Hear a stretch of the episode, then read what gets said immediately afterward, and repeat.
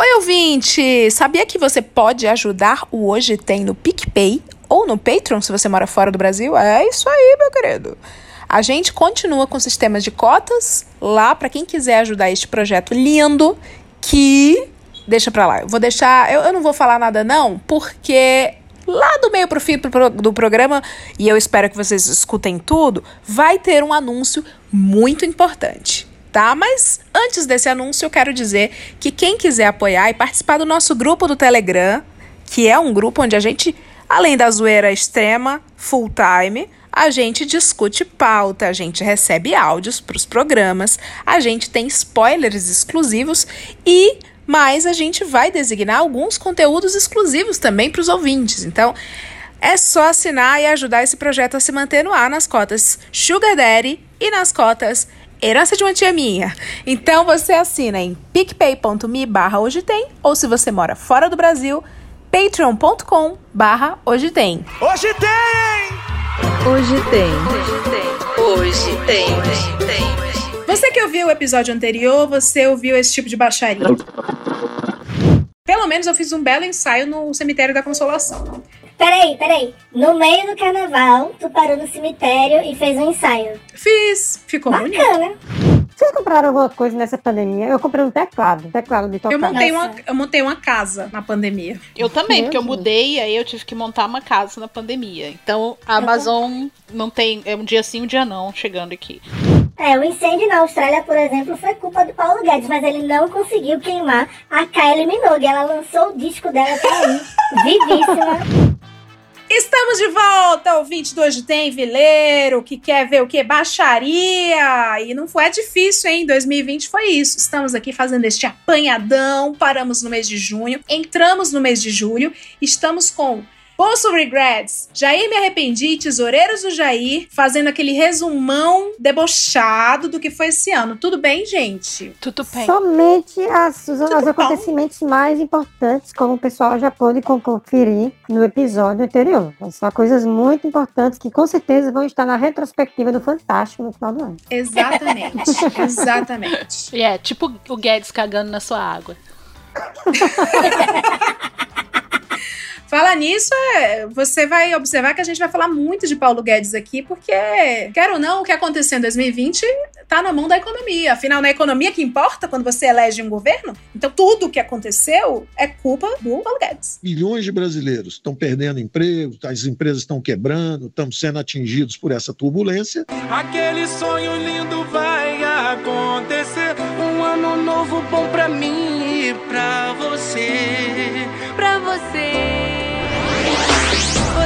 parte da família Furacão. Vem com a gente, vem curtir o pancadão. Hoje nossa batida vem do coração. Porque. Vamos. Julho começa com aquele. A gente já tava no meio da pandemia, tava tudo muito bonito. E aí faltava o quê? Faltava. Faltava desastre, faltava. Ai meu Deus, corta um pouquinho. Tava tudo muito tranquilo no mês de julho. E aí, no Rio Gafanhoto, destruindo todas as plantações na América do Sul. Porque tava tudo muito tranquilo por aqui. É, tava rolando ali na Argentina, não lembro mais onde, ameaçou. Ó, os gafanhotos vieram pra cá, chegou na fronteira, deram meia volta e graças a Deus não, não, não se espalharam por aqui, não. Porque a gente já estava com a pandemia de burrice e a pandemia de Covid e nós, e nós a gente não aguentava a pandemia de gafanhoto. Ficaram com Gente, pena do Brasil, né? Mas, gente, é pra, as das praias do Egito. A Foi, água não virou sangue, mas virou cocô. no rio. É a- tem a peste aí, só que ao invés de matar o primogênito, ela leva o sexagenário pra cima. Porque o Covid, a taxa de letalidade é quanto mais velho você é. Nuvem de gafanhoto tinha que ter. Teve fogo que desceu do céu na Austrália. Foi. Já assistiu o Príncipe do Egito? Lembra que eles resumiram as 10 pragas do Egito numa música? É isso que tá acontecendo no Brasil. É bem isso mesmo. No mundo, no caso, né? Porque o incêndio foi lá na Austrália, mas teve incêndio aqui também, no Pantanal. Teve as, e as vespas enfim. assassinas nos Estados Unidos. Ai, meu Deus, gente, é aqui perto. Tem a horas de mim. E aí retiraram lá no estado de Washington, retiraram tipo centenas de com aqueles caras com aquelas roupas, aquelas hazmat, aquelas roupas de radiação e não sei o que, tirando com um Mas tubo. Mas elas não furam? Elas não furam, não? Não, Ah, não sei. Mas o que, que acontece? Assim, vamos supor, você tá correndo aí com seu cachorro, vem uma fofinha dessa e te dá uma picada. O que, que acontece? Ela pode matar, a picada dela pode matar um homem. Ai, que beleza. Pois é. Só que tava faltando mesmo. Só tava faltando isso. E elas são gigantes. Vocês, vocês pediram a picada, mas não especificaram qual era. Você tava esperando a vacina, recebeu uma muriçoca gigante. né? Não, porque se o Paulo Guedes, se o Paulo Guedes não regulasse o dinheiro e desse pra saúde, eles poderiam pensar uma solução pra isso. Um joga a culpa no outro, do que, que aconteceu, se não aconteceu, mas a verdade é que o sistema funcionou. Tá vendo? George W. Bush, olha isso.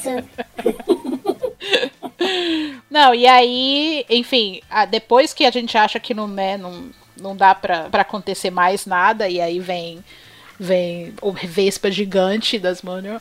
Aí a gente tem um, ha um hack no Twitter, um hacker no Twitter, né? Que hackeou, tipo, dezenas de celebridades no mundo inteiro. Mesmo com a conta verificada? Foi um monte de conta verificada, começou a Todo cair, mundo de foi conta verificada. outra. E aí descobriram depois que foi o quê? Foi um, uma, uma Foi falha um Um Constantino. menino, né? Não, foi um menino. Constantino, É. Constantino tá salvo. nós também, nós também.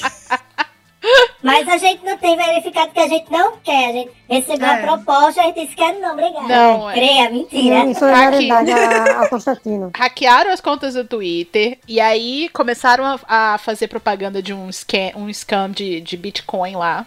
Um esquema de pirâmide, um esquema de furado, de Bitcoin, não sei o que. Começou em outros tweets, começou a falar um monte de merda. E aí, enfim, me aparece o Kanye West falando merda e a gente descobre que ele não foi hackeado, ele só fala merda mesmo. Mas assim, muito cuidado, muito cuidado ao pisar no tema Kanye West por conta do seguinte: os fãs de tênis vão cancelar. Ai, já fui cancelada, já fui. Eu fui falar que achava o tênis feio. Gente, minha opinião, eu acho aquele tênis horroroso.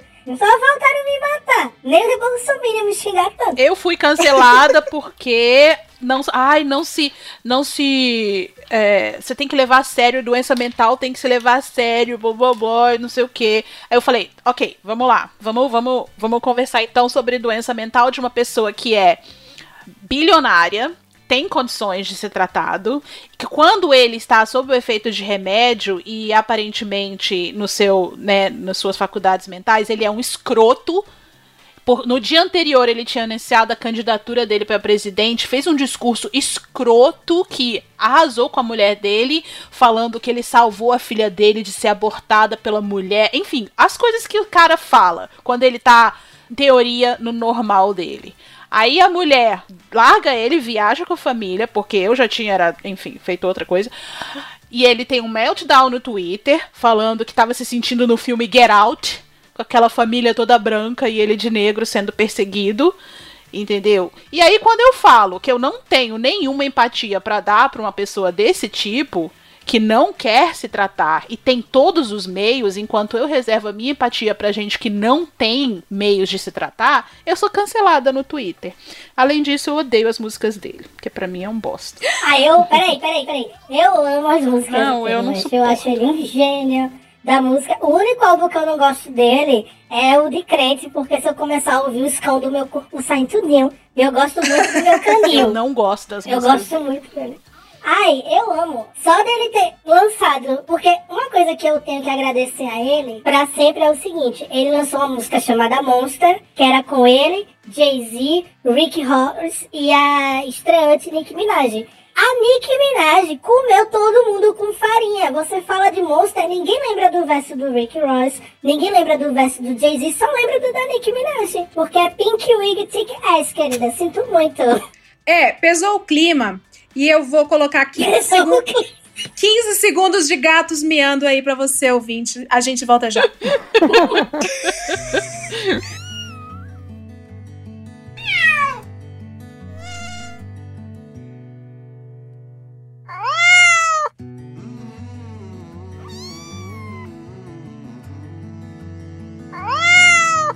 Pesou o clima o quê, maluca? Pesou o clima. Pesou o clima Vamos só lá, porque eu lá. odeio o Kanye West. Vem É aí o fa- cancelamento. Cancelamento, facções rivais. Não, porque quem odeia, a- o grupo que odeia o grupo que ama é muito 50, Ah, 50, tô nem né? aí. É Pode me cancelar, me para de me seguir, mas só não enche o meu saco. Não, mas a gente. Não, nós, nós neutralizamos com sons de gatinhos miando. Vamos pro próximo. Cidadão não. Engenheiro civil, melhor do que você. Cidadão não, engenheiro civil, formado, Não, melhor do que você. Surgiu uma nova classe de Ai, carteirada meu no. Brasil. Que diabo foi isso? Que diabo foi isso? Uma nova carteirada no Brasil. Engenheiro civil. Isso foi no Leblon, né? Foi naquela Leblon. Sim, eu nem mais O jornal, o jornal Nacional, o Jornal Nacional tava fazendo o batidão do Jornal Nacional nos bares do Leblon pra mostrar a galera lotando e tal.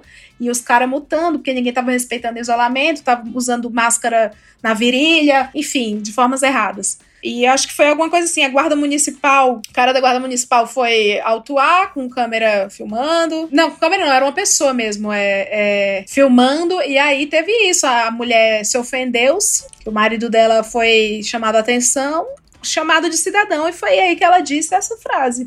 Esses dias Cidadão rolou outra, outra dessa, e o rapaz disse, cidadão não, cidadão não, servidor público federal. Minha gente, qual o sentido disso, pelo amor de Deus?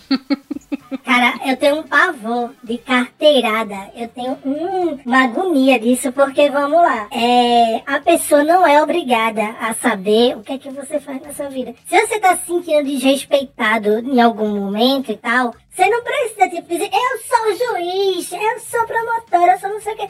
Não, cara, você tem que atrás do seu direito dentro do limite ali. Mas as pessoas gostam de ostentar que são servidoras, que são advogadas. Teve aquela antiga, lembra? Eu sou arquiteta! Até que a mulher decora a casa. é motivo de ostentação, pelo amor de Deus, minha gente. Eu gosto Tá igual- muito daquela história que sempre contam, assim, até hoje eu não sei se é fato ou se é ficção. Que um cara chegou no guichê do aeroporto, né? Do check-in. Aí aconteceu algum problema. O cara falou assim pra mulher: Olha, você sabe com quem você tá falando? Aí a moça pegou o microfone que liga pro aeroporto todo e falou: Por gentileza, tem um senhor aqui vestido de terno assim e tal. Quem souber quem é ele, por favor, se dirija ao guichê tal, que ele tá aqui me perguntando. Que ele aparentemente perdeu a memória. Ele aparentemente perdeu a memória. Eu não sei se é real ou se é Não, mentira. pra eu prefiro mim, achar que pra é. mim não importa. Pra mim, esse, esse, esse tipo de coisa, imediatamente eu acredito, porque é muito legal. Eu acho, eu acho muito engraçado a carteirada, porque assim, uma coisa é. Já é errado carteirada. Primeiro, já tem esse medo de virar, de envelhecer assim. Eu tenho medo de envelhecer sendo a pessoa que dá carteirada. É, e aí já acho escroto, é cafona. Você mais. sabe onde tá Agora- hospedado o meu podcast? Essa é a carteirada. Carteirada da Leila. Você sabe quem é meu pai? Nem eu, ele largou a minha mãe. Meu Deus. É. Não, zoeira, zoeira. Mas eles voltaram, eles voltaram. Eu tenho medo. Não, eu tenho medo. Eu tenho vergonha alheia muito mais pelo cara do servidor público, porque assim, a palavra servidor público é uma pessoa que serve a grande massa da população. É a tradução literal. Eu sou servidor público. Então é, é. Moço, ensaia no espelho antes de dar carteirada. Acho que se você tem a propensão a ser uma pessoa que vai dar carteirada, ensaia no espelho pra ver se fica legal. Porque às vezes você fala assim, cidadão não. Vamos lá, que mais? Vamos pegar a Bolsa Regrets. Cidadão não. Perfil do Twitter com cento e tantos mil seguidores. Fica legal? Não sei. Testa no Eu espelho. acho que a gente tem que ensaiar uma retomada do seguinte: quando a pessoa fala, meu querido, eu sou servidor público, ótimo, então você trabalha pra mim. Cala a boca, seu merda! Ele não xerox no gabinete hoje, não, vai tirar! Agora! Tem aquela gravação do trote da Oi, né? Que a mulher fala: Parabéns, senhora, que tem um diploma pregado na parede. Eu amo esse trote. Parabéns para a senhora que a senhora tem um diploma pregado na parede. Agora eu vou lhe informar, como a senhora é advogada... Senhora, eu lhe escutei, agora a senhora me escute. educação com você. Sim, Entendeu? posso falar? Eu me formei e tenho meu trabalho e não fico três horas da manhã trabalhando e não sei realizar o meu serviço. A senhora é completamente equivocada. Agora eu vou Não, falar. Agora eu posso estou falar? equivocada. Eu estou nos meus direitos. Sim, a senhora é uma advogada, parece que a senhora não estudou direito. É uma gay, eu acho, não, mulher, é uma É, gay é. maravilhosa. Eu amo também. Que mais? Vamos pra agosto? Vamos para agosto. Eita, em agosto começou a circular aquele vídeo da mulher quebrando a estátua de Romero Brito. Nossa, maravilhosa! Ele distratou o funcionário dela no restaurante. Aí ela foi lá na loja dele, comprou a, a obra de arte mais cara que tinha lá dentro, comprou, pegou e estourou no pé dele, na frente dele. A cara Mas dele. ela comprou, não, ela tinha no restaurante. Eu acho que ela né? é. Não, é, já ela tinha comprou. comprado, enfim. Ela já- Ela já tinha em casa, não? Não, Tem ela foi lá certeza? na loja, comprou na frente dele, pegou e Não, quebrou. eu acho que ela levou, eu acho que ela já tinha e levou lá e quebrou na frente dele. Mas enfim, Ai, eu acho não. até que esse, esse vídeo, alguém me falou que ele é antigo, porém não importa, pra mim ele vai estar no meu coração em, 200 em 2020. E a cara dele, a cara dele quando ela quebra. É, cadê as figurinhas, Jairme? Vou fazer. Eu já tenho e não fui eu que fiz. Não, existe, existe. Porque qualquer Existem vídeo icônico, vocês podem esperar que a Jairme vai ter figurinha. Tudo- e tudo se mexe. Tudo se mexe, exatamente. Agora, e agora é teu momento. Agora é teu Não, momento. aí é que tá. Eu fui ver aqui agora. Ela foi no restaurante com a obra que o marido dela já tinha comprado. Ah. E que ela tinha exposta assim com destaque lá. Mas como ele chegou lá e distratou os funcionários do restaurante, ela foi lá e quebrou na cara dele, assim. O que eu acho, assim, na boa, é. Eu não gosto da estética do Romero Brito e tal. Eu entendo muitas críticas que se fazem a ele, se é arte ou se é outra coisa. Eu entendo todas essas críticas. Mas acho que a galera pega muito no pé dele também, sabe? Tipo, É, não gente. sei, não, não, não me diz nada. Tipo, eu entendo que a galera enche o saco porque você ia comprar um bom ar, aí vinha um bom ar todo estampado assim de Romero Brito. É, é que o, o Romero Brito ele é muita informação de cores e muita frequência. Ele floda a nossa vida. A Sabe quem é timeline, que tem um a timeline da Brito visão. no quarto? Sabe quem é que tem? Eu, Quem? Flor de lis. Tu também tem? eu Tu dorme com a flor de lis. Para entender o que Deus queria comigo, chorei. Eu fiz um quebra-cabeça É sério isso? Aí eu mandei enquadrar. É sério isso? A Ela tem mesmo? Tem, que ela ganhou do marido. Mas agora ela tirou, viu? Não, perfeito gancho. Perfeito gancho. Porque agosto, dia 24 de agosto, foi que dia já me arrependi? Dia 24 de agosto, mãe Flor foi indiciada como mandante do assassinato de Anderson do Carmo, marido e líder da Igreja Cidade do Fogo de Flor de Lis. Aí, enfim, você vai ouvir o República de Bolchevique, que tem lá um resumo. Eu sei que foi de envenenamento pra casa de swing, pra ritual de magia, é- enfim, não tem história, não tem série lançada esse ano no Netflix, na Amazon, na HBO, que bata com a história da realidade de Flor de Lis. Jaime, vamos produzir essa série da Flor de Lis e chamar Questiona ou Adora, porque é tão absurdo que Por ou você, favor. Ou você questiona você adora a série. Netflix, Amazon, Globoplay, liga pra gente, a DM tá aberta, a gente produz essa série. A Vamos gente vai fazer. conseguir o Grammy, mas não é o Grammy internacional, que é aquela marmota, não. O Ou a gente não, faz, gente. a gente faz O audiosérie. A gente faz audiosérie aqui mesmo pro Spotify, a gente faz a narração bem dramatizadinha. Questiona ou adora. vamos fazer, vamos fazer, vamos fazer. eu falei Grammy, gente, mas não é burrice não, é porque eu tô bebendo espumante. Mas eu sei que é M, tá, gente? Não me cancelem por isso. É, que tem, é, tem o Tinder e tem o Grindr, tem o M e tem o Grammy. Essa festa hoje à noite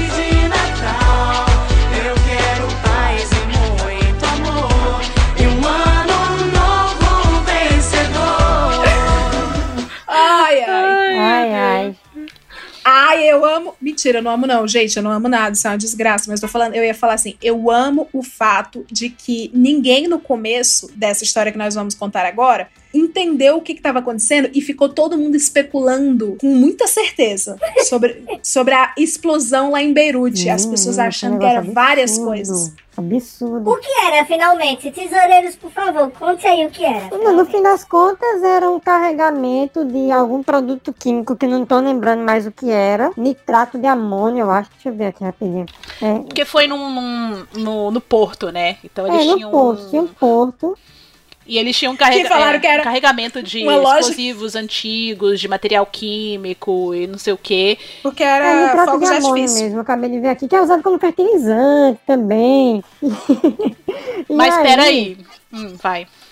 Aí, não, e aí, aí acumulou, te- tava lá acumulado durante alguns anos e era uma quantidade muito grande e explodiu, porque o negócio é explosivo. Só que demorou um pouco até as pessoas realmente entenderem o que aconteceu. Teve gente, teve blogueiro é, aí dizendo que, tá- que teve ataque de míssil, toda, toda história inventaram. Inclusive, teve um negócio muito engraçado que rolou, é que a galera tava postando lá e tinha conta de gente brasileira em tempo real traduzindo os, os, é, os tweets Os dos tweets em gringos, inglês. os tweets em inglês para em português. Aí lá fora disseram que podia ser um depósito de mísseis que tinha explodido, porque tinha essa suspeita de que tinha um depósito de mísseis lá. E o depósito de mísseis estava Missile Store.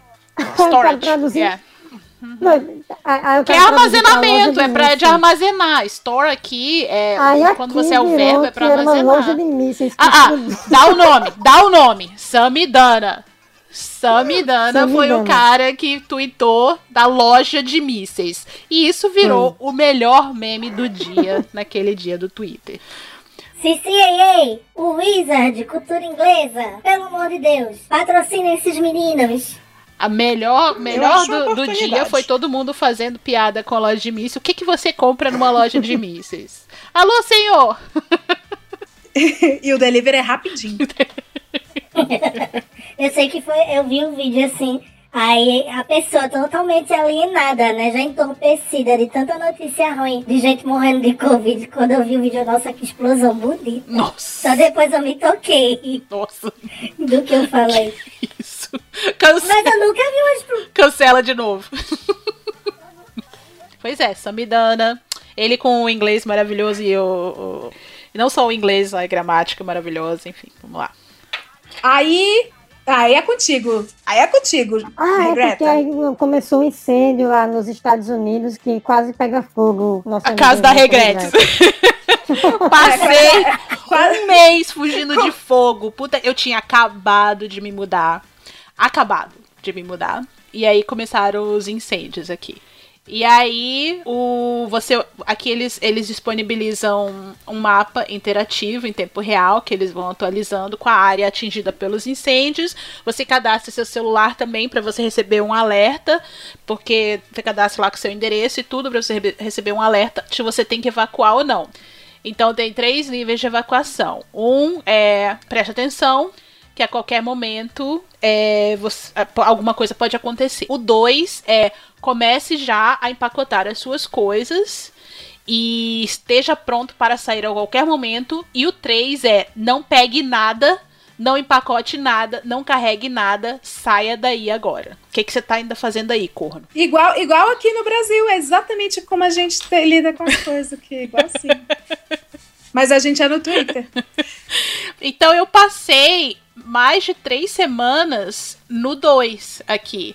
Com um dos meus carros com todas as minhas malas. Com todas as minhas malas, não. Uma mala de roupa, uma mala de documento, umas coisas de camping, né? Que eu coloquei lá, tipo, barraca. Gente, é como.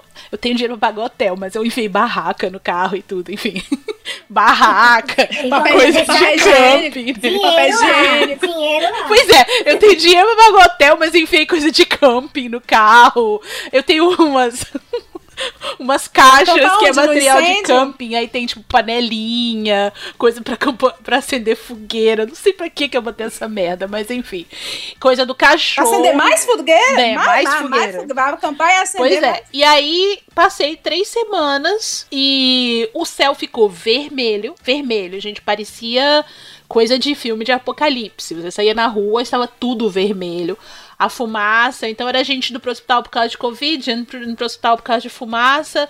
Foi um auê, porque todo mundo com o nariz entupido, o olho coçando, então você não sabia se era Covid, se era fumaça, se era maconha, enfim, porque, né, Costa Oeste. Então, É, é verdade. não tem, Tem como você também. saber as coisas. Mas foi o, o incêndio da- de uma das de maior proporção que já teve aqui na Costa Oeste nos últimos 100 anos. E foi assim, muita gente até hoje não conseguiu voltar para casa. O incêndio chegou a 15 minutos aqui da minha casa. E tem gente que até que perdeu tudo. Então, eu eu fiquei assim, pela primeira vez que eu moro aqui, eu fiquei bem assustada com uma catástrofe assim da natureza. Mas é isso. Praga É. do Egito, gente. Três pragas do Egito. E tivemos aqui, indo pra setembro, as queimadas por aqui também. Foi mais ou menos, começou nessa Foi. época, né? No Pantanal começar, brasileiro. começou há mais tempo, mas é em setembro meio que se espalhou em geral ali no Pantanal. É, porque chegou nos Estados Unidos a notícia de queimada, aí o Bolsonaro, ele quer... Quer ele ser igual. Copiar, o- quer copiar o Trump. Aqui tem queimada também, queima mais aí. Mentira, ele não mandou queimar nada não, tá, gente? Foram, fazen foram fazendeiros. Quer dizer, foram ONGs, foram, desculpa, Foi o ONGs. Leonardo DiCaprio. que queimada. Não rolou queimada, não. Foi a- O Leonardo DiCaprio Foi o Leonardo queimou DiCaprio. tudo aqui, não tinha mais nada pra queimar, ele foi pro Brasil. É verdade. Foi Paulo Guedes mesmo. Foi Paulo Guedes. Mas queimou por quê? Porque a economia é, levou o brasileiro a as, as marcas a, a colocarem todos os seus estoques no desespero para queima de estoque. E foi assim que começou. Porque Na o Paulo verdade, na Guedes. verdade, essa queimada no Pantanal foi uma jogada de marketing para anunciar a nota de 200 reais de Lobo Guará. Ó, viu? Teve o Lobinho Paulo Guará. Guedes, Paulo Guedes. Foi tudo uma jogada de marketing de Paulo Guedes, uma jogada de marketing de extremo mau gosto, como podemos ver. Exatamente. E que mais? Setembro, né? É, em Setembro, setembro, setembro. o Felipe Neto ele foi eleito uma das 100 maiores personalidades do mundo na revista Times. não foi? Foi uma das pessoas mais influentes, uma das 100 pessoas mais Pois é, menino, barulho danado. Bolsominion se rasgando, enfiando o dedo no cu e se rasgando. Pois é. A amiga de Stillion também tá na lista. Eu sou mais ela. Quem? Amiga de Quê? A Megan de Stillion, Ah, a cantora. Eu ia falar aqui. Bari, ari, ari, ari, ari, ari, Ah, não. Inclusive, É, não mas, é, o Felipe que, Neto- deu- que Kanye West deu um showzinho lá com o Grammy dele, já Pra mim já foi, mas eu entendo ele. Logo, logo vocês vão entender. Porque todo mundo que tem dignidade, que tem caráter no mundo da música, tem que pegar os Grammy, mijar, sacudir pra cima, quebrar tudo, porque é uma instituição corrupta. Nessa eu fecho com. Estamos juntos com Kanye West. Hashtag junto com Kanye West. Você acha o Grammy mijável? Eu acho total 100% mijável, é uma porcaria. Que eu acho. Por isso que eu digo Katy Perry. Os fãs de Katy Perry têm que botar isso na cabeça. Quem tem o Orlando Bloom em casa precisa de um Grammy pra quê? Pra nada. Eu sou mil vezes o Orlando Bloom. O que eu achei engraçado nessa história do Kanye, do Kanye West mijando e falando que os, os artistas são os escravos modernos, free the artists, é porque ele pediu até pra Taylor Swift ajudar ele a dar um retweet. no- Coragem que eu vou me meter nisso. É coragem, porque noção não tem nenhuma, né? Pra eu você ver. o álbum que eu gravei em casa, na garagem. Com as fotos que eu não vou falar nada, porque os fãs de Taylor Swift, quando cancelam, né? Cancelam mesmo a pessoa. Eu gostei, gente. Eu ouvi tudo, eu amei. É isso, gente. Ela tá Só não, mexe, só não mexe com K-pop, hein? Pelo amor de Deus. Que- K-pop derruba Não mexer com K-pop não, que eu sou assim com o povo do K-pop. Eu gosto de Blackpink, eu gosto de BTS, eu gosto de Tune One, eu gosto de tudo, minha filha. Vocês estão por fora. Obrigada. Agora, agora sim, a gente já era protegido pelo grupo Anonymous Brasil e Anonymous Mundo. Agora Maçonaria. A gente é protegido p- também pelos maçonaria. Temos um pacto e agora a gente tem o sponsor dos K-popeiros. Eu mexo com o diabo, mas eu não mexo com qualquer fanbase de K-pop, nem mexo com fã de Lady Gaga, porque eu já vi o que os fãs de Lady Gaga fazem quando são contrariados. E eu tô falando isso que eu sou fã de Lady Gaga, viu? Eu tô dentro lá, eu sei o que acontece. Tô dentro. É, pior que é maçonaria, hein, Leila? Pior, Pior, gente. pior, pior.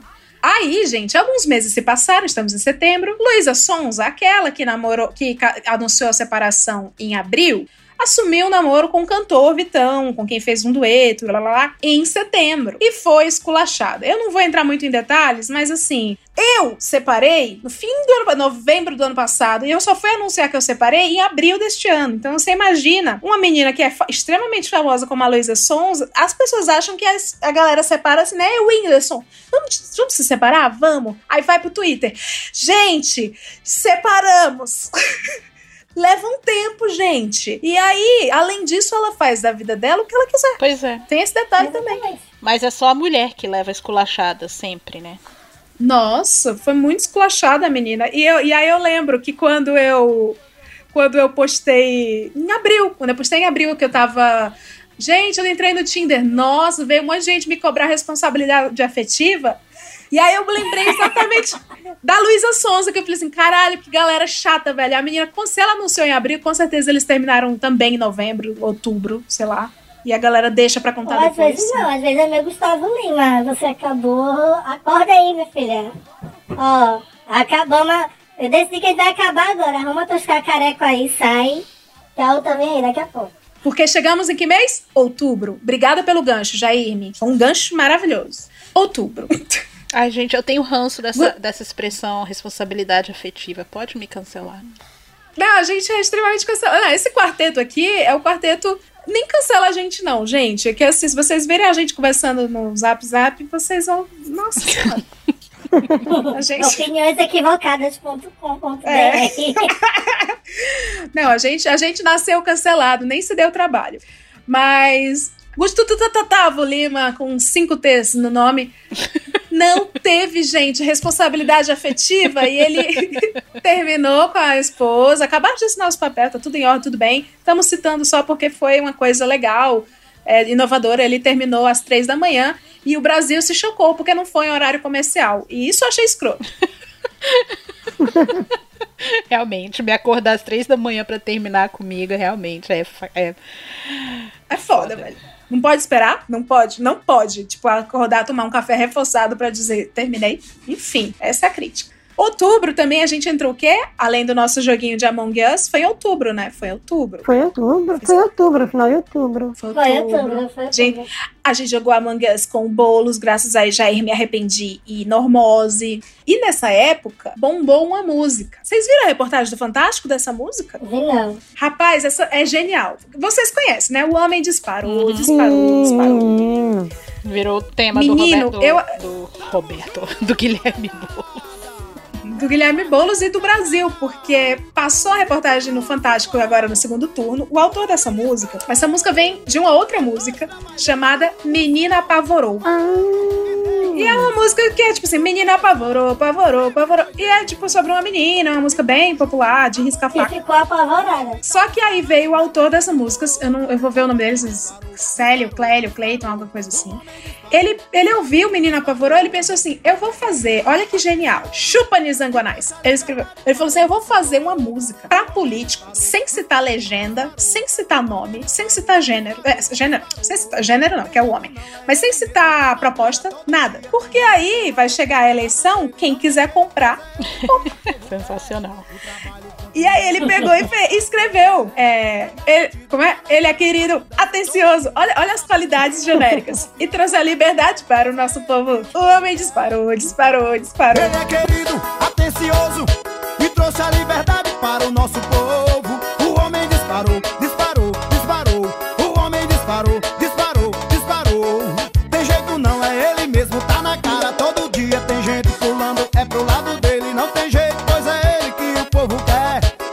Trabalho continua e pode botar fé. Porque ele acreditava que disparar valia para qualquer coisa. E, e é uma estratégia de nudge, né? Do marketing, assim. Quando você fala que alguém disparou, você fica, hum, vou olhar para lá, já que estão todos olhando. Aí. Ele disse que recebeu e- escreveu nas eleições 200 jingles adaptados para 200 candidatos. Fez o pé de meia? E aí ele, ele fez um pé de meia, ele comprou o ônibus pra fazer os shows dele, pra fazer a carreira dele. Eu tô muito feliz por esse Nossa, cara. é o Caneta Azul de 2020, né? Caneta Azul 2020. Aí ele, ele adaptava a entrevista do Fantástico maravilhosa. Ele fala que ele, quando era mulher, ele falava, né? Ela disparou, disparou. Aí, quando era um candidato que já estava em situação política buscando reeleição, a música é, é ele mesmo, não tem, tem jeito não, é ele mesmo, tá na cara, não, não, é ele mesmo que o povo quer. Aí, quando era uma pessoa querendo tirar aquele, aquele político do lugar e, enfim, entrar na prefeitura, ele escrevia de outro jeito. Ele escrevia, tipo assim, a mudança pode botar fé, entendeu? O miserável é um gênio. Matou todas as agências de publicidade de né? São Paulo. Do coração. E de raiva, e de fome. Bom, acabou, acabou. A inteligência artificial e o Clayton, Cle Célio, Clélio, sei lá, tirou todos esses empregos. Não, imagina, a- os dois candidatos no segundo turno e os dois candidatos contratam ele. Aí tem a música dele falando do, do cara que tá em primeiro lugar, que tá querendo na reeleição, e a música dele para o cara que tá na oposição querendo tirar o outro. César Araújo, perdão, é o nome dele. Cantor César Araújo. Vão atrás de ouvir o trabalho deste rapaz, que ele, ele canta outras coisas, tá? E ele agora comprou o ônibusinho dele, ele vai fazer os showzinhos fazendo outras coisas. Sucesso, querido. Cezinha, gênio. Que mais? Que mais? A gente vai falar o quê? Ah, isso aí eu não sei não, gente. Ah, eu não vou me meter nisso não, porque envolve futebol. O povo que fala de futebol parece que não raciocina, deixa o cérebro em casa e põe o filho Aí depende da Leila, porque isso daí foi uma puta polêmica desse ano. Me conte, me Ué, explique. o Robinho assinou o contrato com para voltar pro Ah! Santos, entendeu? Enquanto o Robinho foi condenado já em primeira instância, tem recurso, mas foi condenado já por estupro na Itália, inclusive ele é proibido de pisar lá. E já faltou jogo quando o time dele foi jogar lá. E Proibido não, né? Ele pode. Sim, ele pisar é proibido. ele quiser, mas vai ser Proibido assim, ele pode. Se ele pisa lá, ele tá, ele tá preso. Entendeu? Então, assim, é, foi a contratação do Robinho pelo Santos totalmente ignorando, entendeu? Que o cara é um estuprador condenado. Ah, sim, eu tava lendo aqui no doc, gente, Robinho dos Santos. Eu fiquei, nossa, quem é Robinho dos Santos? sim, claro, lógico. É. Robinho dos Santos. Quem mandou chamar? A contratação mais rápida. Quem, quem durou mais? Robinho no Santos 2020 ou o Decotelli? Decotelli ficou três o Robinho- dias. Não foi? Robinho durou mais É. ainda. É, e a ficha de Decotelli era fake. Ele não. E a do Robinho não. Do Robinho tava muito bem fichado. Pois é. E aí eu acho um absurdo ainda, entendeu? Que a pessoa tente. Eu não. Eu, eu fui advogada, eu sou a favor, a favor da reabilitação. Eu acho que penas é, são para reabilitação, apesar de eu já ser mais antipunitivista do que, enfim. Mas eu acho que você fazer de um criminoso um ídolo é uma coisa errada. Um criminoso não arrependido, que debochava da É, vítima. então, assim, Ele não arrependeu. Então isso eu sou contra. Quer dar um emprego pro cara e trabalhar, reconstruir a vida, tudo bem, mas você não precisa fazer dele um ídolo e dar holofote pra ele, porque essas pessoas são exemplos pra crianças, são exemplos pra, entendeu? Bolsomínio, são exemplos pra um monte de gente. Como fizeram com o goleiro Bruno, né? É, a mesma história. Cara, eu acho surreal quando a gente fala de jogador de futebol ídolo. Qual é o meu problema? Porque as pessoas colocam o desempenho dos jogadores em campo acima de qualquer questão moral. Por exemplo, o goleiro Bruno matou a Elisa Samudia, né? Aham. E a galera, não, mas apesar disso, o cara era, era um muro, ele, não, ele era bom demais, não sei o que, tinha que voltar pro Flamengo.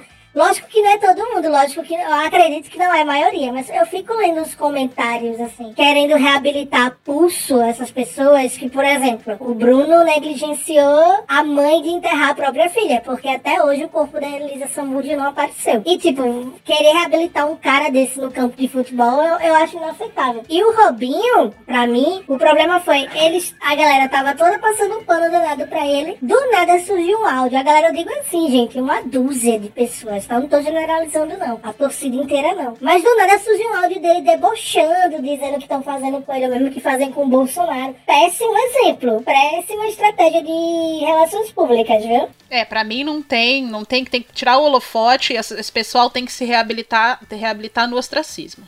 Vai arranjar um emprego normal, vai ser, vai ser, entendeu? Caixa de banco, não, caixa de banco não, porque é criminoso, não pode. Vai ser- Desculpa. Ah, Às vezes esse cara aí só vai viver agora do dinheiro que já tem também, tá bom. Ou isso, é, ou isso.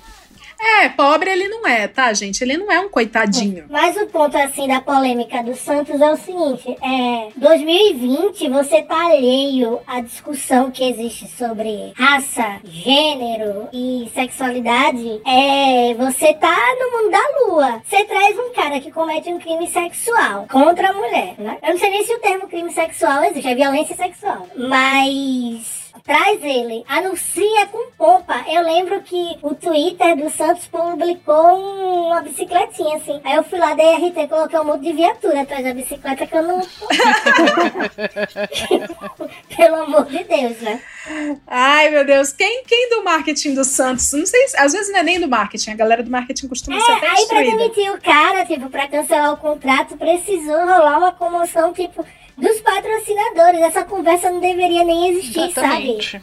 Exatamente.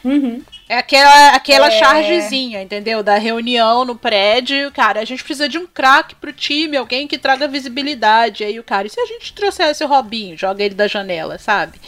É aquela É, vai, vai ficar todo mundo de olho, é, vai todo mundo Pois comentar é. mesmo, hein? que mais? Em outubro também a gente teve o lançamento do iPhone sem carregador. Eu achei, eu achei, achei bem bolado, achei útil. Porém. Porque eu acho que assim. Porém, no reviravolta, no- né, no Brasil. Sim, é que assim, no mundo em que as pessoas. Vou militar, hein, agora, hein? Atenção, hein? Vou tentar me redimir enquanto cancelado. Um mundo em que as pessoas estão tão, tão distantes pela tecnologia que deveria nos aproximar. O que é que une as pessoas em tempos de smartphones? Pedir um carregador emprestado. É isso que une. E eu acho que a Apple fez de propósito. Ela fez. Nem todos vão poder ter poder aquisitivo de comprar um carregador. Cara, eu não sei ai, como é que as pessoas têm cara de pau de defender isso ainda. Porque eu só lembro do cara que gravou um vídeo dizendo assim: Bom, gente, eu comprei aqui o meu iPhone novo e tal. Ele não vem com um carregador, com adaptador, né? Mas eu tenho um monte guardado. Aí ele abre a gaveta assim, realmente tem uns carregadores assim de iPhone 3GS, 4. Aí ele testa todos e não cabe em nenhum. Cara, como é que as pessoas têm cara de pau de defender isso? Ai, compra quem quer. Amigo, me desculpa. 2020. É, o fone de ouvido, beleza. Beleza que nada, o- beleza o fone nada. Pra mim, ó, eu todo celular que o fone de tem que ouvido- ter um buraquinho lá de eu botar meu fone de ouvido e tem que ver o Não, fone mas de ouvido. calma aí. O fone de ouvido, ele é um acessório que, pra função principal do celular, ele não vai prejudicar o teu uso. É, isso é verdade. Sabe? Mas o carregador, se o celular não tá carregado, ele não vai funcionar, minha gente. É a mesma coisa de achar aceitável em 2020, que eu acho que vai virar tendência. Beleza, eu vou comprar uma televisão 12K, não sei o que, com tela curva, o diabo é 4. Senhor, olha, a televisão vai, mas o controle o senhor tem que comprar separadamente. Vou comprar um carro sem não comprar, vai bateria. ter que fazer o quê? Pra mudar o, o controle da televisão, você tem que enfiar a mão atrás da televisão e apertar os botões que tem lá atrás, que você não sabe qual é o de aumentar, qual é o de diminuir, qual é o de ligar, qual é o de desligar. Você não sabe nada. Eu não, eu não entendo quem defende essa lógica de mercado, ainda mais quando a gente sabe agora que a Apple não tem como provar que a ausência do adaptador para carregar é, colabora com o meio ambiente. Eles não têm como provar isso. Não, porque eles vão fabricar do mesmo jeito pra vender separado. Pois é. Pois é, eu acho que é uma vingança da Apple com o Brasil. O Brasil é o único país, você sabia, que parcela. E aí, é, a gente paga parcelado pra eles, eles vão entregar parcelado pra gente. Isso. Vão entregar Não, peça a isso não é peça. verdade. Porque aqui nos Estados Unidos Não, a tem Apple os- parcela. aí parcela? também. A própria Apple parcela. Você parcela o iPhone nos Estados Unidos. Tem É, então um não tem Apple- explicação. É tipo um financiamento da Apple. Você Ah, pode mas o parcelar. Procon já, já entrou em contato, já entrou em Então ação. é isso. Então essa é a explicação.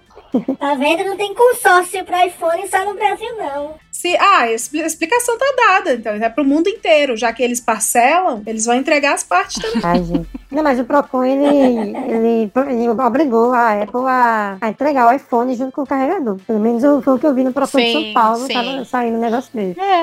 Aí você Isso é- vê que os liberais todos enlouquecem, né? Quando, aspas, o Estado interfere no livre mercado. Ah, pelo amor de Deus, minha gente. Eu, eu tenho realmente um monte de carregador. Mas, gente, não é porque eu sou rica, não. Eu tenho um monte de carregador da Apple. Por quê? Porque aqui, cada vez que você vai comprar ou trocar o telefone na operadora, né? AT&T ou então qualquer outra operadora, eles falam: Ah, a gente tá com uma promoção que se você fizer essa assinatura e comprar um, um iPhone novo, a gente dá um iPad. Ou a gente te dá um iPhone extra, ou a gente te dá não sei o quê. Então, assim, os iPhones e os iPads vão morrendo, você vai trocando, e aí fica a porra do carregador e dos. Os periféricos. É, né? e eu tenho, assim, uns, não sei quantos, uns 15 fones, eu tenho carregador, o, adaptador e tudo. O que me mata aqui é quando eu vou pro Brasil, eu não posso enfiar nenhum deles na tomada, né? Mas enfim. Ah, aquele de fininho, é os dois fininhos, né? Ih, bem feito. Eu sou recalcada mesmo. Recalquei mesmo. Vamos para novembro, então. Chegando em novembro, eu vou pedir pro editor colocar, sabe o quê? Nem é dezembro, mas novembro já é o mês que começa a vender panetone por aí, vender uma, uma decoração. É isso, isso mesmo. Pode soltar Mariah Carey da jaula. All I Want for Christmas is You vai ser a nossa música de fundo. Vamos lá. Falar do quê? Jair, essa é sua, é sua pauta. seu Então, lugar gente, de fala. não tem corrupção só na política, tem corrupção no Grammy também. Porque como é que Justin Bieber, minha gente, ganhou quatro indicações no Grammy? Belieber não me cancelem, mas porra, gente, The Wicked com um álbum que toca em cabeleireiro, açougue, toca em fila de consultório pra Covid, não foi indicado. E álbuns assim incríveis como o da Rina Sawayama, com várias outras coisas também que poderiam ter entrado na categoria do Grammy, foram boicotados. E a gente sabe pela conversa que tá surgindo, né, por aí, que o boicote do Grammy com The Weeknd foi totalmente intencional, porque ele vai se apresentar no Super Bowl. Porque o Super Bowl de 2020 foi o show do fim do mundo, com a Jennifer Lopez e com a Shakira. E em 2021 vai ser a reinauguração do mundo, com The Weeknd.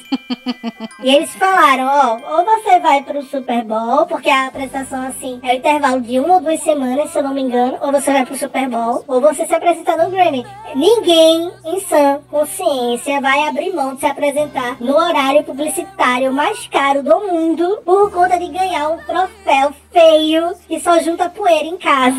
Um urinol. Vai babão. O urinol do Kanye West. Ninguém vai deixar. Aí por isso boicotaram o pobre. Entendeu? O pobre não, o Ixi, milionário, você quer dizer. O milionário. pois é. Mas Pobre menino rico. Mas quem quiser saber mais sobre a corrupção do Grammy, vai atrás do que a rainha do rap, Nicki Minaj, fala. Porque ela fala tudo desde sempre. Ela fala que boicotaram ela na época da apresentação que ela fez, que era como se fosse um, um exorcismo, sabe? Aí tinha o cara vestido de padre, tinha o pessoal de coroinha e tal. A igreja católica, vocês sabem, né? Quando fica dizendo que é proibido dar bunda, é reclamando que o povo tá usando a estética. Resultado, o cara queria proibir ela de subir no palco pra se apresentar. Ela subiu mesmo assim. Depois o Grammy ficou dizendo: Não, a gente não sabia que a apresentação ia ser daquele jeito, não. Lógico que eles sabiam. E depois o cara boicotou a carreira dela todinha. Quem quiser saber, vá atrás dela. Tá denunciado aí. É, Eu nunca vou ser chamada pro Grammy depois desse episódio. Eu só não vou. vou indicar o podcast dela porque é da plataforma concorrente, tá, gente? Não, não é. Ouçam Nick Minaj aqui no Spotify. que Vocês vão Exatamente. entender tudo. Tá implícito na letra dela. Ai, tem notícia boa também, em dezembro, gente. Você achando aí que ah, tudo ia terminar escroto? O obscurantismo, negacionismo, que choveu. Uma reca de, de parente, amigo, colega saindo do esgoto falando: Mas será que vacina não dá autismo? Será que o Leonardo DiCaprio não tocou fogo na floresta com as ONGs? E as onças, será que não foi a onça? Será que o boi bandido não poderia ajudar o boi bandido? O boi. Boi bombeiro. Boi bombeiro. novela, mulher. É, é que o boi bombeiro, o boi é bandido. Ai, perdão, eu confundo. O fazendeiro é o bandido, o boi é o bombeiro. É, será que o boi bombeiro não pode mesmo ajudar? Enfim, não teve só desgraça. Na pinta, eleito na pinta, aí a, a Regreta vai poder falar que ela, ela mora lá, na pátria americana. Parabéns, querida, por eleger um democrata. obrigada. Muito bom pra vocês. Legal. Não era. Então vou, vou. Gente, eu tô muito mal-humorada hoje. Mas, assim, mal-humorada eu digo pra, pra falar, me cancelem, eu não tô nem aí. Mas assim, a militância do Twitter que fica, ai, só trocamos um genocida por outro genocida. Gente, sossegue esse facho, sossegue o rabo por uma semana. Deixa só a gente comemorar o fato de que elegeram aqui um cara que acredita na ciência. No meu caso particular, pelo meu histórico de atleta, caso fosse contaminado pelo vírus, não precisaria me preocupar. Nada sentiria ou seria, quando muito, acometido de uma gripezinha ou resfriadinho? Um cara que tem uma vice-presidente mulher negra. Eu falei o quê? Eu fui com meus três filhos. Ah, foram quatro, outro foi também, foram quatro. Eu, eu, eu tenho um quinto também. O quinto eu dei uma, uma fraquejada, né? Foram quatro homens, a quinta deu uma fraquejada, veio uma mulher. Um cara que tá montando um, um gabinete super diverso, pelo menos até agora. Você tem uma cara de homossexual terrível, mas nem, nem por isso te acusa de homossexual. Entendeu? Um cara que prometeu que vai levar essa pandemia a sério. Então, assim, deixa a gente pelo menos por uma semana só, só por uma semana, só uma semaninha. Deixa a gente comemorar, sabe? Porra, é assim, acabou a, a primeira parte da eleição, quando já fizeram a previsão da vitória do Biden, vem esses corno desgraçado no perfil falar: ai, vocês estão felizes por causa de imperialistas elegendo imperialista. Meu filho, eu, eu moro aqui, então sim, eu vou ficar feliz. Eu vou ficar feliz. Cara, e assim. Fala. Tem uma coisa que eu não aguento, que é o seguinte, é... A opinião da gente no Twitter não muda muita coisa na geopolítica, não. Não, é, eles não sabem nem que a gente existe. Calma. É, Jair. Tudo americana, né? Eu tá... É toda hora tendo que especificar, a gente não tá feliz por, pelo Biden puramente, a gente não tá nem aí, gente, sabe? A gente só quer ver o Trump, porque o Trump é o bastião dessa loucura que a gente vive politicamente atualmente. Ele caiu. Isso é bom, no geral. Sabe? Isso é bom, isso desmoraliza o outro lado. Pois é, o povo acha que tem pessoas- força o que a gente fala, que o povo acha que eu sou a Lando É, Santos, as que pessoas- acha que eu tenho contato na, cada, na Casa Branca, entendeu? As Ô, pessoas mulher, acham que a zomba, gente não. fica. As pessoas acham que a gente fica. Ai, é, estamos é, lacrando com Joe Biden porque agora o bombardeio vai ser lacrador. Gente, pelo amor de Deus, relaxa um pouquinho. Povo sabe? insuportável. Tá tudo. É, é, Bota não vai ter bem grande assim, porque não tá. Mas tá tudo bem. A, a nossa opinião, independente do que a gente falar, se a gente falar, ah, eu ia no filho do Joe Biden, eu não ia, né? Mas não muda nada não. Sabe? A gente tá discutindo. A gente É. sabe a mesma internet que tem na sua casa, o mesmo link do jornal que tem na sua casa, o mesmo canal de YouTube que chega aí, chega na nossa também, a gente também tem formato, pelo amor de Deus. E assim, é, ah, porque os Estados É. Unidos pensam nos Estados Unidos primeiro, nos Estados Unidos segundo e nos Estados Unidos terceiro. Queria que ele pensasse, pensasse o quê? Ah, Me, não, me diz. Não, não é que eu, eu vou aprovar, ah, porque você não tem que pensar em mais ninguém, mas só você. Mas vocês queriam que o americano pensasse em quem? Só o Bolsonaro, minha gente, que pensa mais nos Estados Unidos do que no É. Sabe? Brasil. Então, assim, É é, a cultura americana. Sim, eles pensam primeiro neles, segundo neles e sabe, terceiro gente, neles. A gente sabe disso. A gente sabe que por onde passa a política americana, vem desgraça junto, a gente tá ciente disso, mas naquele contexto ali, que a gente tava vibrando com a vitória do Biden em cima do Trump, a gente rindo da cara de gente que, tipo, tava fazendo festa pra apurar voto lá em Curitiba, Paraná, sabe? Fazendo bolo temático, festa temática, essas coisas.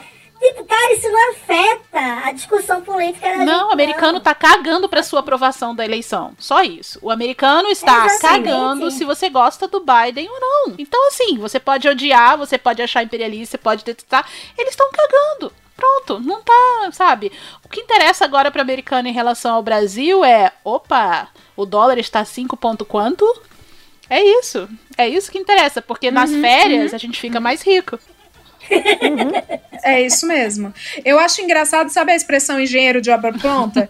É, rolou muito disso nessa eleição. Não só, não, não foi só na americana, não. Rola sempre né, no Brasil os, as sugestões retroativas. Que eu amo, que é assim. É, tava concorrendo o Trump, o velho laranja, e o Biden, que é o velho branco. E aí, até chegar em um velho laranja e um velho branco, ninguém se manifestou nas pré-campanhas, né? na- internas dentro dos democratas, porque tinha a, a própria. A Kamala, Kamala, né? Kamala. Eu, eu, falava, eu falava Kamala, mas é Kamala. Ela tava concorrendo com o Biden, né, pra essa vaga. E não rolou. Ninguém se manifestou nessa época. Mas enfim, gente. Aí o que que acontece? Quando a funila chega na pinta do funil, tem realmente qual que é o cenário? Eu aprendi isso com meu pai quando eu perguntei, eu queria muito comer picanha, mas não tinha, tinha ovo. Aí o meu pai falava assim: "É o que tem, meu anjo, coma esta merda". Entendeu? É, é meio que isso. Ficava assim: vocês estão enaltecendo que um velho branco ganhou. Cara, adoraríamos que não, Não tem tu, fosse, vai tu mesmo. Mas é o que tinha, não, acredita? No cenário, é o que tinha, era só aquilo ali. Mas sabe o que é pior pra mim? As pessoas sabem disso, mas as pessoas gostam de fazer essa marcação. Tipo, não, a gente, vocês estão fazendo isso e tal. É. As pessoas sabem que a gente tá falando isso dentro do contexto. Porque nenhuma conversa tá descontextualizada. Por exemplo, a gente fazendo meme, fazendo troça com a derrota do Trump, não quer dizer que a gente tá. "Ê, Joe Biden, bombardeia, É, bombardeia, bombardeia. Parece que a gente, de parece Deus. que a gente tá assim, né? A benção. Joe de Deus, Joe Bush de não Deus. nada de errado. Ai, vem. Joe de Deus, nosso povo te abraça. Não, gente, ele não é nosso João de Deus. Ele é apenas o que tem e tá fazendo um gabinete mais diverso, que é um começo de alguma coisa. ah, é um sinal, é um aceno progressista, pelo menos. Vai ter aviões, ja- é, jatos com bandeiras, como postaram, né? Bandeiras da diversidade a- atirando em países É igual- com inocentes. Vai.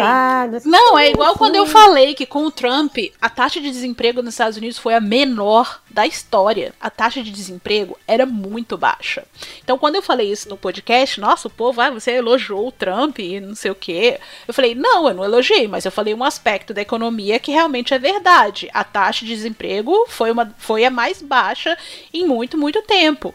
Só que, ao contrário do que Paulo Guedes pensa, olha, olha o gancho. Ao contrário do que Paulo Guedes pensa, economia não é tudo. Faça a acusação num fórum privado e será processado. Porque a política social do governo Trump é o cu. A política migratória do governo Trump é um cu. Então, assim, quando. o- o- Aqui é o, é o sonho do liberal, né?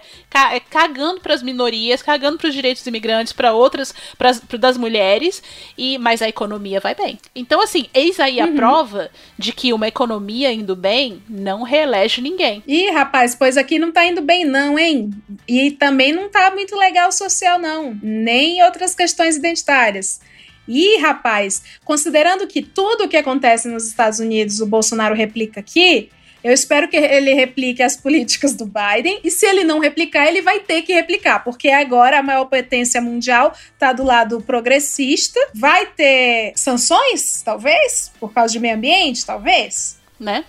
A ver, a ver. Então é isso. Ir, por isso que a gente está comemorando. Enquanto progressistas que somos aqui nessa bancada, a gente comemora muito mais pensando no Brasil mesmo. Porque a gente está num governo eh, cuja cúpula é um pouco imbecilizada, fui muito generosa agora, e eles tentam replicar padrões e agradar o Donald Trump, mesmo sem entender o que estão fazendo com o capital nosso. E agora não vai ter mais isso, não, viu? Foi importante. O velho branco, infeliz, é, infelizmente, é o que tem, mas foi importante. É, pois é. E assim, isso aí casa um pouco com, com a força do, do bolsonarismo que tá começando a, a dar sinais de que tá se esfacelando um pouco. Tanto que nesse, nesse resultado de eleição, o presidente fez, é, fez propaganda para um monte de gente, não elegeu ninguém.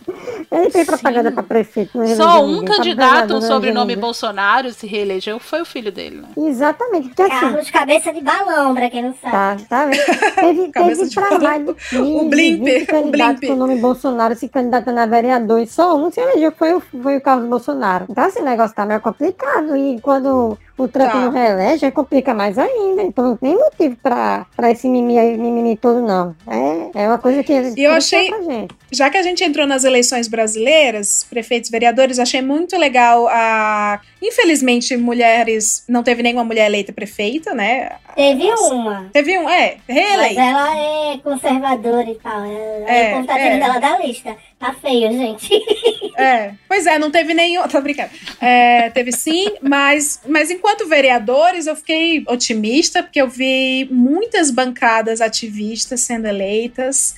É, a gente teve a mulher mais votada, é uma mulher trans, preta, é, super, super atuante em várias causas aqui em São Paulo. Então, eu fiquei otimista sobre isso e acho que quanto mais a gente for percebendo que são essas pessoas que de fato nos representam e representam o que a gente acredita e o que a gente quer ver, É, mesmo que você seja uma pessoa que nunca teve carreira política ou, ou alguém que você acha que não vá ter tanta expressão, isso pode ser surpreendente. Essa eleição, para mim, foi surpreendente nesse sentido. Vereadores, eles são as o, o sistema venoso da nossa política, então é muito importante colocar lá essas pessoas é, de grupos é, de grupos identitários é, mais mulheres, mais cientistas também, mais pretos e pretas mães é muito importante você colocar, porque são, são essas causas, né, que, que tem a ver com a gente, que tem a ver com a nossa realidade. Mais do que. E aí sim, consequentemente, essas pessoas vão crescendo na política, expandindo na política, e aí lá na frente você vai ver essas pessoas ocupando cadeiras altíssimas. É isso. Nossa, militei, vou beber água pra ver se passa. Gostei, não. Tá bonito. Mas é isso. Agora vamos falar de coisa ruim, né? Tava falando de coisa boa, mas aí é 2020, infelizmente. É, coisa ruim, teve um apagão no Amapá, que foi uma tristeza. O pessoal passou uns 20 dias lá, sem, sem luz. Aí quando, quando finalmente foram lá ligar o gerador, saiu pipocando tudo, meu Deus do céu. Pois é, e não só isso, você E- viu o preço das contas de luz lá no Amapá? Que absurdo. Menina, que absurdo! O povo paga mil reais, 900 reais, 500 reais pra uma conta de luz. A cara, que, a- que... a cara nem Né? treme, né? Pois é, que em São Paulo e outras capitais seria conta de uns 100 reais ou 90 reais. E o pior é que o, o Brasil é tão errada, gente. desconectado das outras regiões que, ninguém, que foi uma surpresa pra todo mundo. Foi. O apagão ou a conta? As Mas a coisas. conta, né, a- é- é uma desconexão tão grande que a gente tem das, das outras regiões, né? Eu falo que a gente, assim, que a gente presta mais atenção no Sudeste, né? E é uma desconexão tão grande que quando o cara fala, não, mas isso é normal aqui, aí o povo começa a mostrar suas contas, 900, 1.000, 800, uma casa com duas, três pessoas. Cara, o povo, era em massa o povo falando, não, isso, é, isso não pode ser verdade, que absurdo é esse? E como que a gente nunca soube, como que ninguém nunca reclamou, aí o pessoal, ué, a gente achava que era normal. É, eu fiquei de cara. Ah, enfim. Não regularizou, ah, não normalizou ainda, né, a situação. Tá aos eu poucos. acho. Não, acho que agora, eu, acho que acho agora já normalizou. Eu- total, demorou um 100%? bocado. é, demorou quase um mês. Mas aí é que tá, fica registrado aqui. Eu sei que o tema hoje não é política, mas o Bolsonaro foi lá, ligar o interruptor e pipocou os fios da água inteira, assim. Pá, pra parecer que era fim de ano. Não, mas eu acho que vale falar novembro politicamente, porque a gente, o República da Bolchevique foi outubro. Acho que Ah, tá mas aí valendo. a gente vai ficar sem tempo. É. Porque senão a gente entra no. Vai, vai se empolgar e vai até amanhã de manhã. É verdade, verdade. A gente vai ter esse E momento. a gente não veio aqui pra falar de política. Gente, rolou aquele assalto em Criciúma, que foi uma coisa de louco. E a cidade inteira foi parada. Só roubaram um monte de Eu amei. banco, não foi? Eu amei assim, gente. Eu amei errado. Eu amei errado. Perdão, perdão. Não me cansei. Mas eu tô falando que choveu dinheiro, pô. Nunca Foi. vi isso. E, o- e os bolsominions dizendo que, ah, tá vendo? O- A população de Criciúma, se tivesse arma, se tivesse porte de arma, ia poder defender os bancos. Haveria mais bancos sendo Mas e o assaltados. cara tinha bazuca e sniper. E o seu Zé lá da venda O com seu com 38 38 enferrujado. É. Não, gente, os- o, o- choveu dinheiro, cédulas de 10 reais e o brasileiro desarmado, ao invés de devolver a cédula ou chamar a polícia ou sei lá, catou os dinheiro. Se desse dinheiro, seria mais, ba- se desse arma, seria mais banco. Entendeu, Bolsonaro? É isso, foi um bom experimento social, inclusive. O Hoje Tem, ele é registrado em Criciúma. Tá errado esse povo? Não, não tá. Fica, fica um mistério, fica um mistério. Mas o hoje tem registrado em Criciúma. E aí o cara da empresa que registrou, ele mandou mensagem. Leila, foi um, um dilema moral e ético e tal, porque eram notas de 10 reais, entendeu? Daí chegar em mil demoraria muito. então você fica assim. Iam, iam te filmar, porque não era nota de 100, entendeu? Iam te filmar, ia dar tempo de várias coisas. Então a, a- a população teve esse dilema também, que é ladrão que rouba ladrão. que banco não é ladrão, mas assim, né? Tira a sua casa.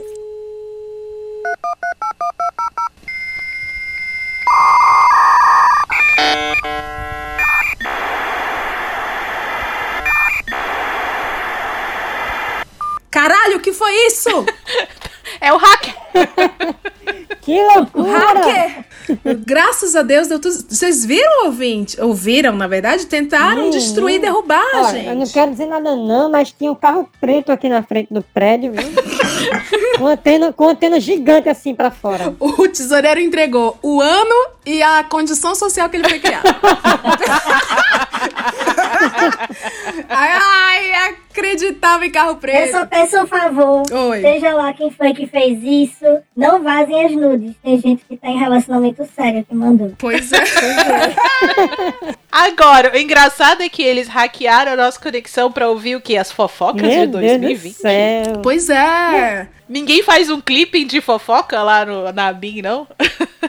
Ah, sabe o que eu acho que foi? Eu acho que é porque a gente fez o debochevique e eles estavam achando que tinha alguma criptografia, alguma mensagem cifrada que a gente tava pensando nesse, que a gente não falou de política, só falou mal de Paulo Guedes. Olha, vamos apurar isso profundamente. Não falou. E a gente elogiou o general Heleno, que é é o nosso anjinho, viu? Então, assim, deixando claro pro ouvinte que não entendeu o que foi essa interrupção brusca, a Binha tentou nos interromper, provavelmente, mas acabou é, partindo para novos desafios. Afinal, tem uma outra atribuição de trabalho nesses tempos aqui e que não é tanto cuidado. Enfim, vamos lá!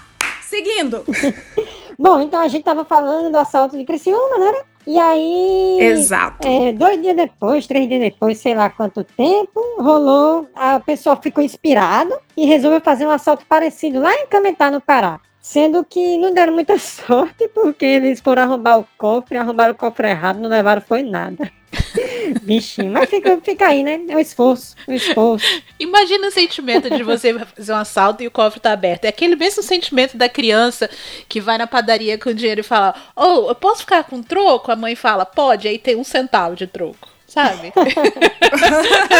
Não, e assim, eles gastaram, provavelmente dinamitaram. Esse dinamite não é dá barato, não, gente, com o dólar nesse preço. Ou eu não sei onde achar dinamite. Eu sempre tive essa curiosidade. Onde que acha dinamite? Cara, não compensa, dá muito trabalho você ser ladrão. Vamos perguntar pro fiscal do Ibama. O fiscal do Ibama deve saber essas coisas. Beijo, fiscal do Ibama. Mas eu acho que esse assalto, ele trouxe uma lição importante, assim, até meio filosófica. Ah. Às vezes nós empregamos muitos esforços em arrombar certos cofres, entendeu? Às vezes é o coração de uma pessoa. E você se esforça e traça o caminho que não vai dar em lugar nenhum. Tu tá apaixonado, Então- Jairme? Não, não exatamente. Eu só achei a pessoa muito bonitinha. Jair me Da né? apaixonada. Jair me tá apaixonada. Eu não tô, eu não tô, não tenho sentido. É aquele menino da. Né? Aquele, Sim. aquele boyzinho que entrevistou. Cala a boca, cala a boca. Vamos lá. Agora que a gente entrou no assunto putaria, eu achei um ótimo momento pra gente entrar neste momentinho do mês de novembro que não poderia ser esquecido aqui na nossa retrospectiva, que é como eu posso dizer de uma forma erudita, o boudoir, como nos tempos antigos da Belle Époque, que é a salinha do cu e do pó. O quê? Eu tenho uma dúvida dessa salinha do cu e do pó. Será que você pode escolher Ah. ou pó? Ou você tem que, tem que entrar nos. Diz que nasceu o Silpu assim.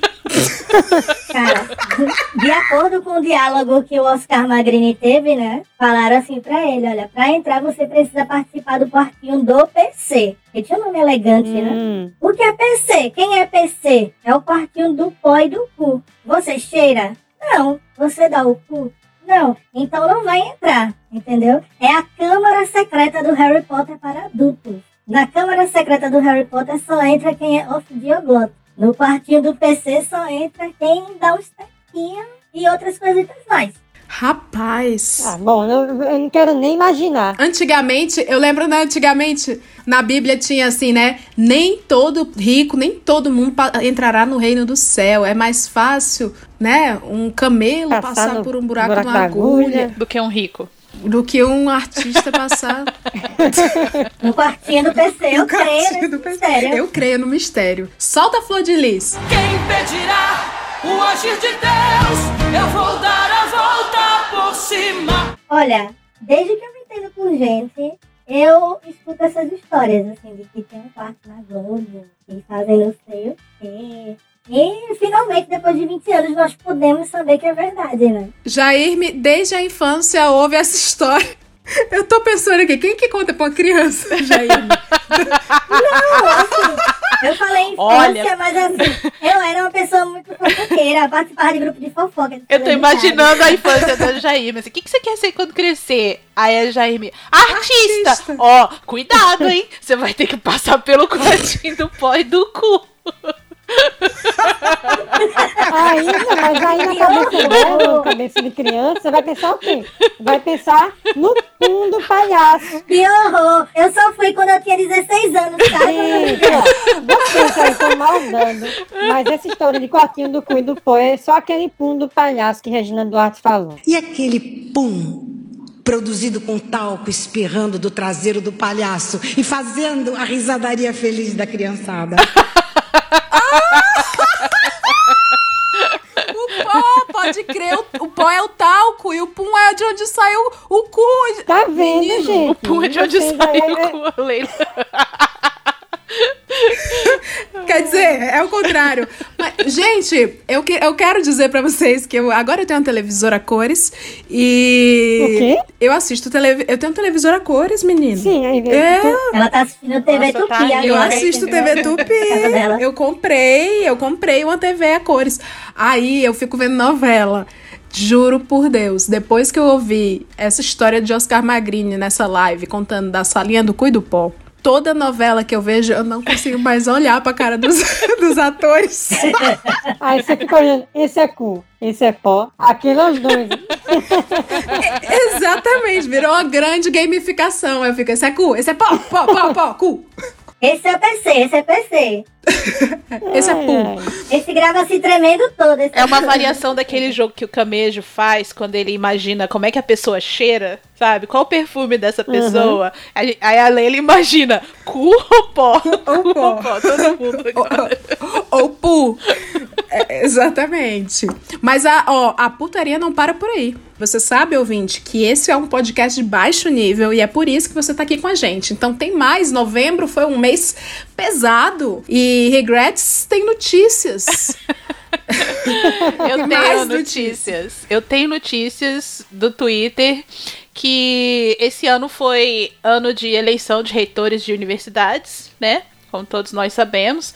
E deu. Alguns deram muita confusão, porque a o jumento presidencial queria indicar seus próprios reitores que não estavam na lista na lista que foi votada e enfim, foi aquela confusão e aí um belo dia estamos no Twitter e eu vejo nos trending topics a reitora da Fuderj e aí eu Gente, eu tô fora do Brasil há tanto tempo. assim- Não, eu tô, tô fora do Brasil há tanto tempo assim que eu não sei qual que é essa faculdade aí do Rio de Janeiro, Fuderj, É porque o Lula abriu muita universidade, né? né? Você sabe quantas universidades o Lula abriu? Pois é, não, eu falei, cara, o Lula tá que eu não conheço mais as, tava que eu não conheço mais as universidades do país. E aí eu fui olhar.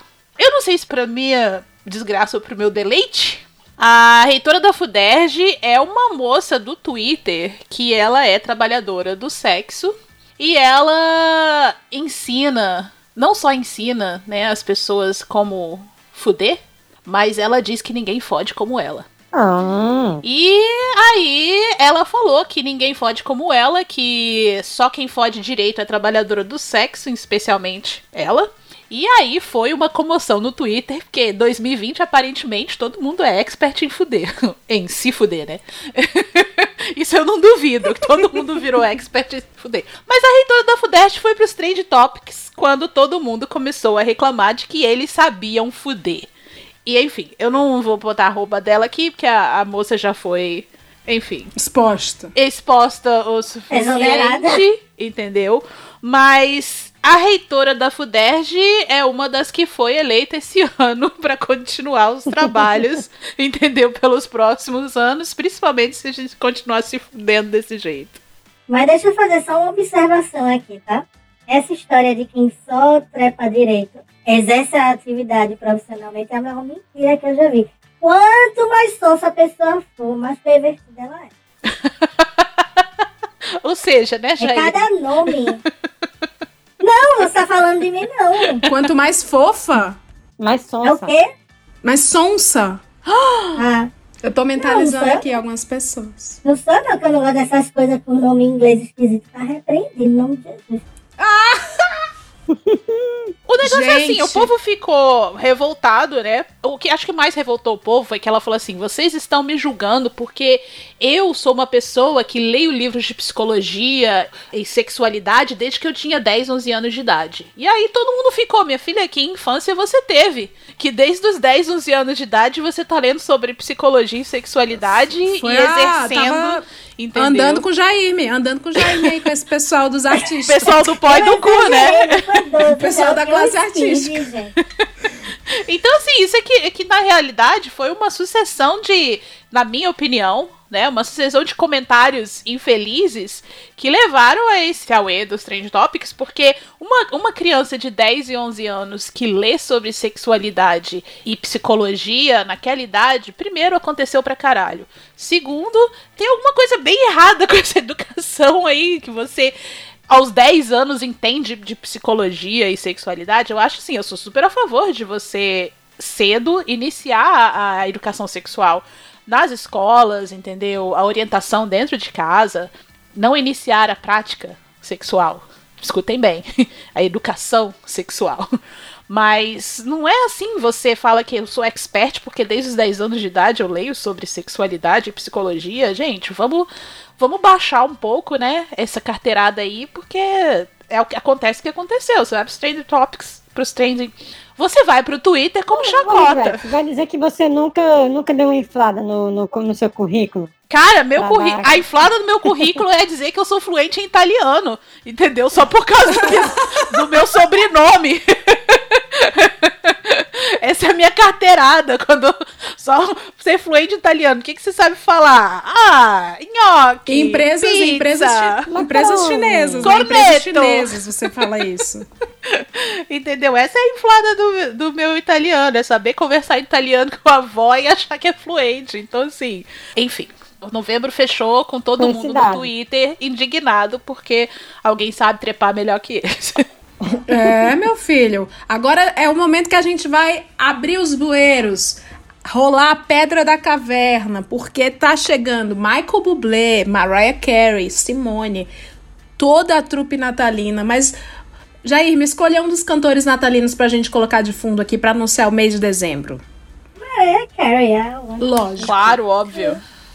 All I want for Christmas.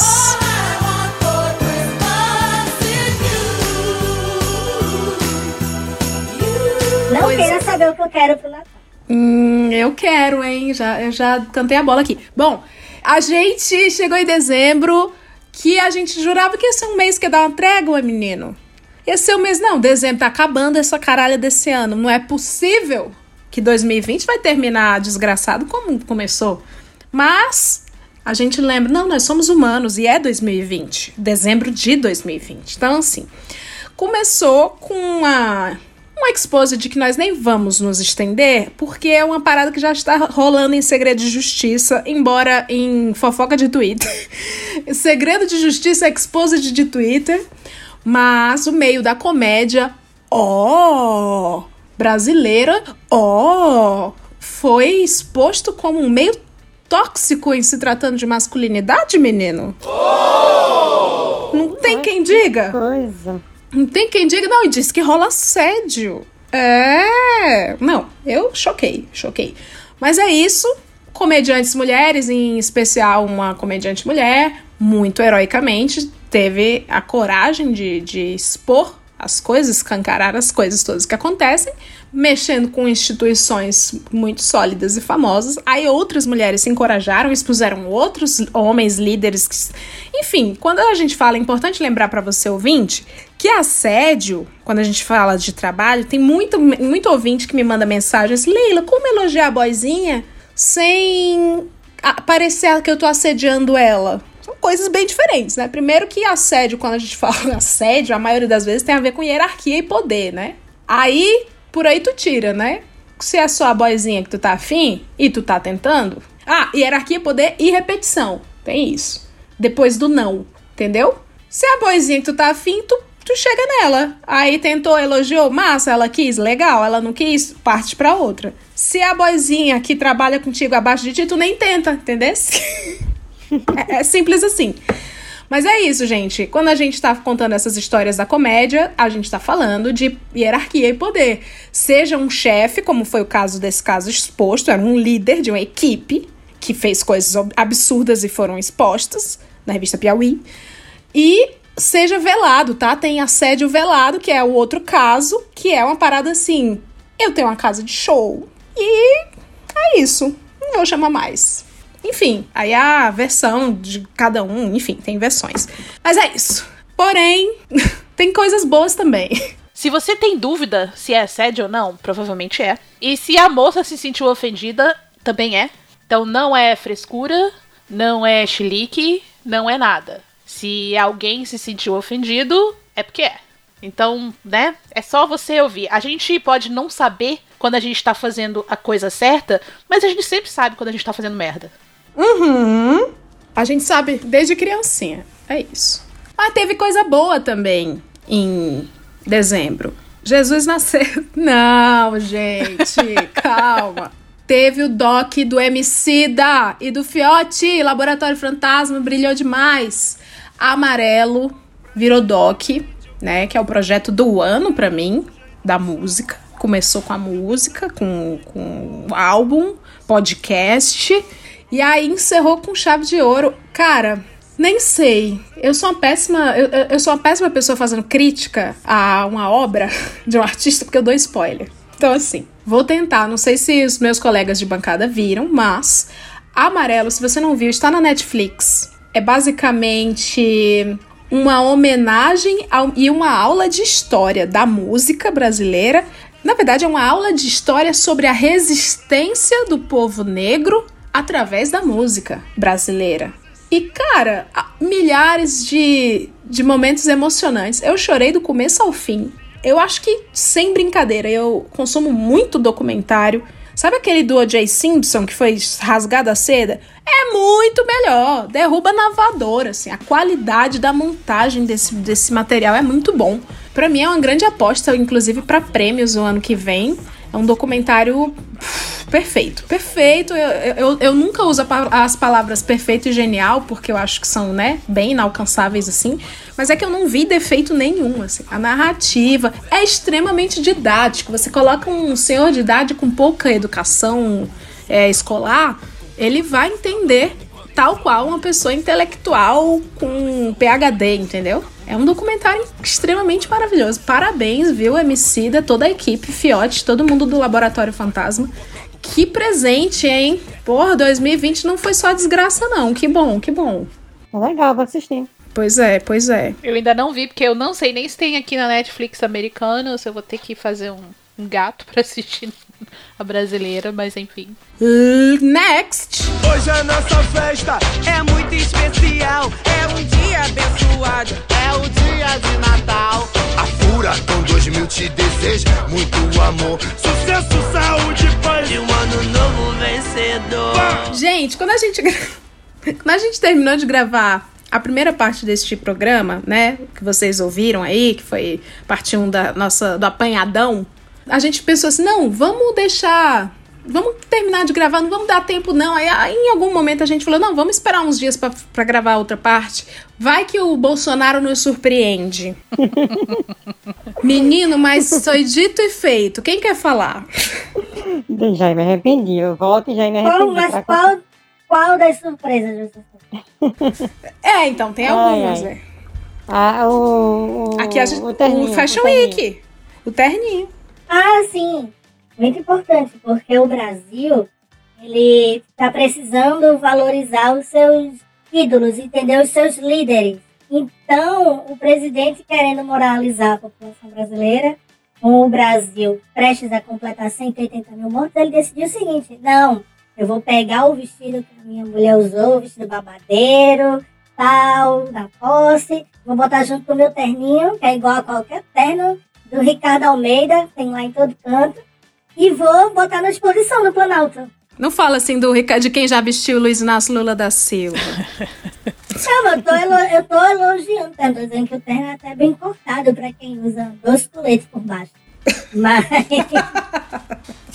é isso, gente. Ele decidiu expor os terninhos e tem toda uma conversa por trás, tipo que não, a exposição é porque vai ser leiloado no fim das contas. Quem é que vai comprar aquilo, pelo amor de Deus, sabe? E foi só uma desculpinha pra aglomerar. Sabe quando você está em casa assim? Dizer, não, fique em casa, é, álcool gel. E vocês vão querer bater perna e evitar qualquer desculpa. Essa foi a desculpa do dia pro Bolsonaro e a turma dele aglomerar. Ó, eu tenho uma dúvida nesse evento aí. Essa Fashion Week. Quando, quando. eh, Onde é que estavam essas roupas? Tipo, tipo, eles de repente resolveram tirar. Ou, onde é que tá aquele seu vestido lá? Sei lá, tá pendurado, tá numa caixa, ou. ah, enfim, engordei, não cabe mais. Aonde é que estavam Tá essas roupas depois de dois anos pra eles resolverem que elas são importantes? Elas já Eu estavam guardadas? ele se tranca toda. Pra quem não sabe, gente, o Bolsonaro tem um vício que é o seguinte: ele não dorme, tá? Essas maluquices dele muito provavelmente são causadas por falta de sono. Então o que é que ele faz? Ele é uma pessoa minúscula, assim. Então o que é que pessoas minúsculas fazem? Eu vou, eu já tenho 60 e poucos anos, sou presidente da República, antes ele era deputado. Eu vou me trancar no closet e vou ler os comentários. Vamos ver o que é que o povo tá falando mal de mim na internet. Ele lê os comentários dele no Facebook, no Twitter, no Instagram. Por isso que eu digo, insulte o Bolsonaro, critique o Bolsonaro, desce o pau no Bolsonaro, porque vai chegar nele. Aí a roupa tava lá, ele, então, acho que eu tive uma ideia. Vamos botar esses panos fora. Mas eu, eu- é porque eu fico pensando assim, elas já estavam reservadas para essa cerimônia. O que que leva a pessoa dois anos depois a lembrar? Ou, sabe o que, que a gente podia fazer para distrair as pessoas? Pega aquele seu vestido lá, aquele que, que cê não, não cabe mais, e vamos botar ele num, num vidro. Mas quando teve a posse, convenhamos, convenhamos. No dia 1 de janeiro, tava todo mundo inconformado, passando mal. A possessão. A gente falou mal de tudo. A gente falou mal de tudo na possessão do Bolsonaro. A gente não pode falar duas coisas. De que ela tava mal vestida. Ela não tava, ela tava belíssima. Deu raiva. E que o golpe de mestre, de mestra, o golpe de mestre dela foi é, discursar em Libras. Aquilo ali foi um golpe de mestre. Todo mundo bateu assim na mesa. Que ódio! Desgraçada! Ela acertou. É, ela faz o marketing Entendeu? dela. é, Sim, sabe? eu só achei que o lógica timing era esquisito, entendeu? Eles acham que isso é distração pro povo no momento? Eu não tô conseguindo até agora entender qual é o Amor, objetivo. a, a essa altura do campeonato, a gente não procura. O lance, o lance de, de, da, do Fashion Week, de, guarda, de expor as roupas? Não, pra mim foi mais uma cortina de fumaça. Tá, tá tendo várias coisas. Você acha que. Mulher, depois, depois daque- dessa bosta deste evento, aconteceram algumas coisas de, com os filhos É. deles. De novo. Mas só de pra novo. completar, só pra completar o Fashion Week, é importante lembrar que, que o evento, no fim das contas, foi uma grande vitrine promocional pro alfaiate que confeccionou o paletó do Bolsonaro, porque o Bolsonaro fez o mechan lá, bem blogueirinha, dizendo que é uma marca nova que está surgindo no mercado. Ele fez isso aqui pra mim de graça e não sei o quê. Quanto mais gente for lá, mais terno eu vou ganhar. Uma coisa bem permuta, sabe? E no fim das contas, o cara chegou lá e disse que aquilo era o cumprimento de uma promessa de Deus na vida dele, porque alguém profetizou que ele ia confeccionar o terno do presidente da República. Enfim, tá? Deus sabe o que faz. Peraí que a rainha do rolê aleatório, a rainha do rolê aleatório aqui quer falar, o meu lugar de fala. Não foi só o alfaiate, estava lá também a estilista, a designer do vestido. Eu quero falar sobre ela. Eu estudei moda com ela.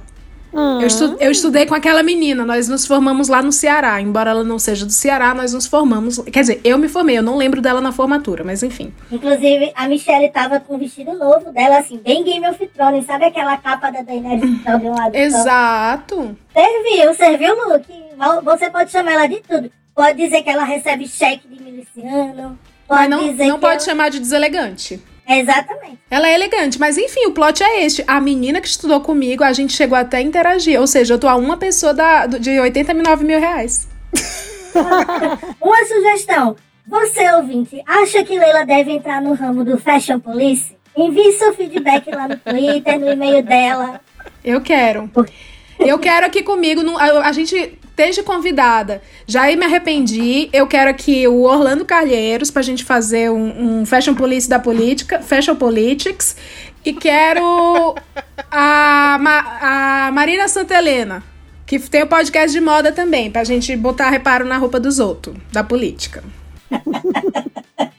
Vamos lá. Fala aí, fala aí, tesoura. Isso daí tu acrescentou. Mas só que né, em dezembro a gente teve é, o lançamento da, da vacina do Butantan. A gente já tem, recebeu uma data, apesar de ter alguns testes que estão para sair ainda.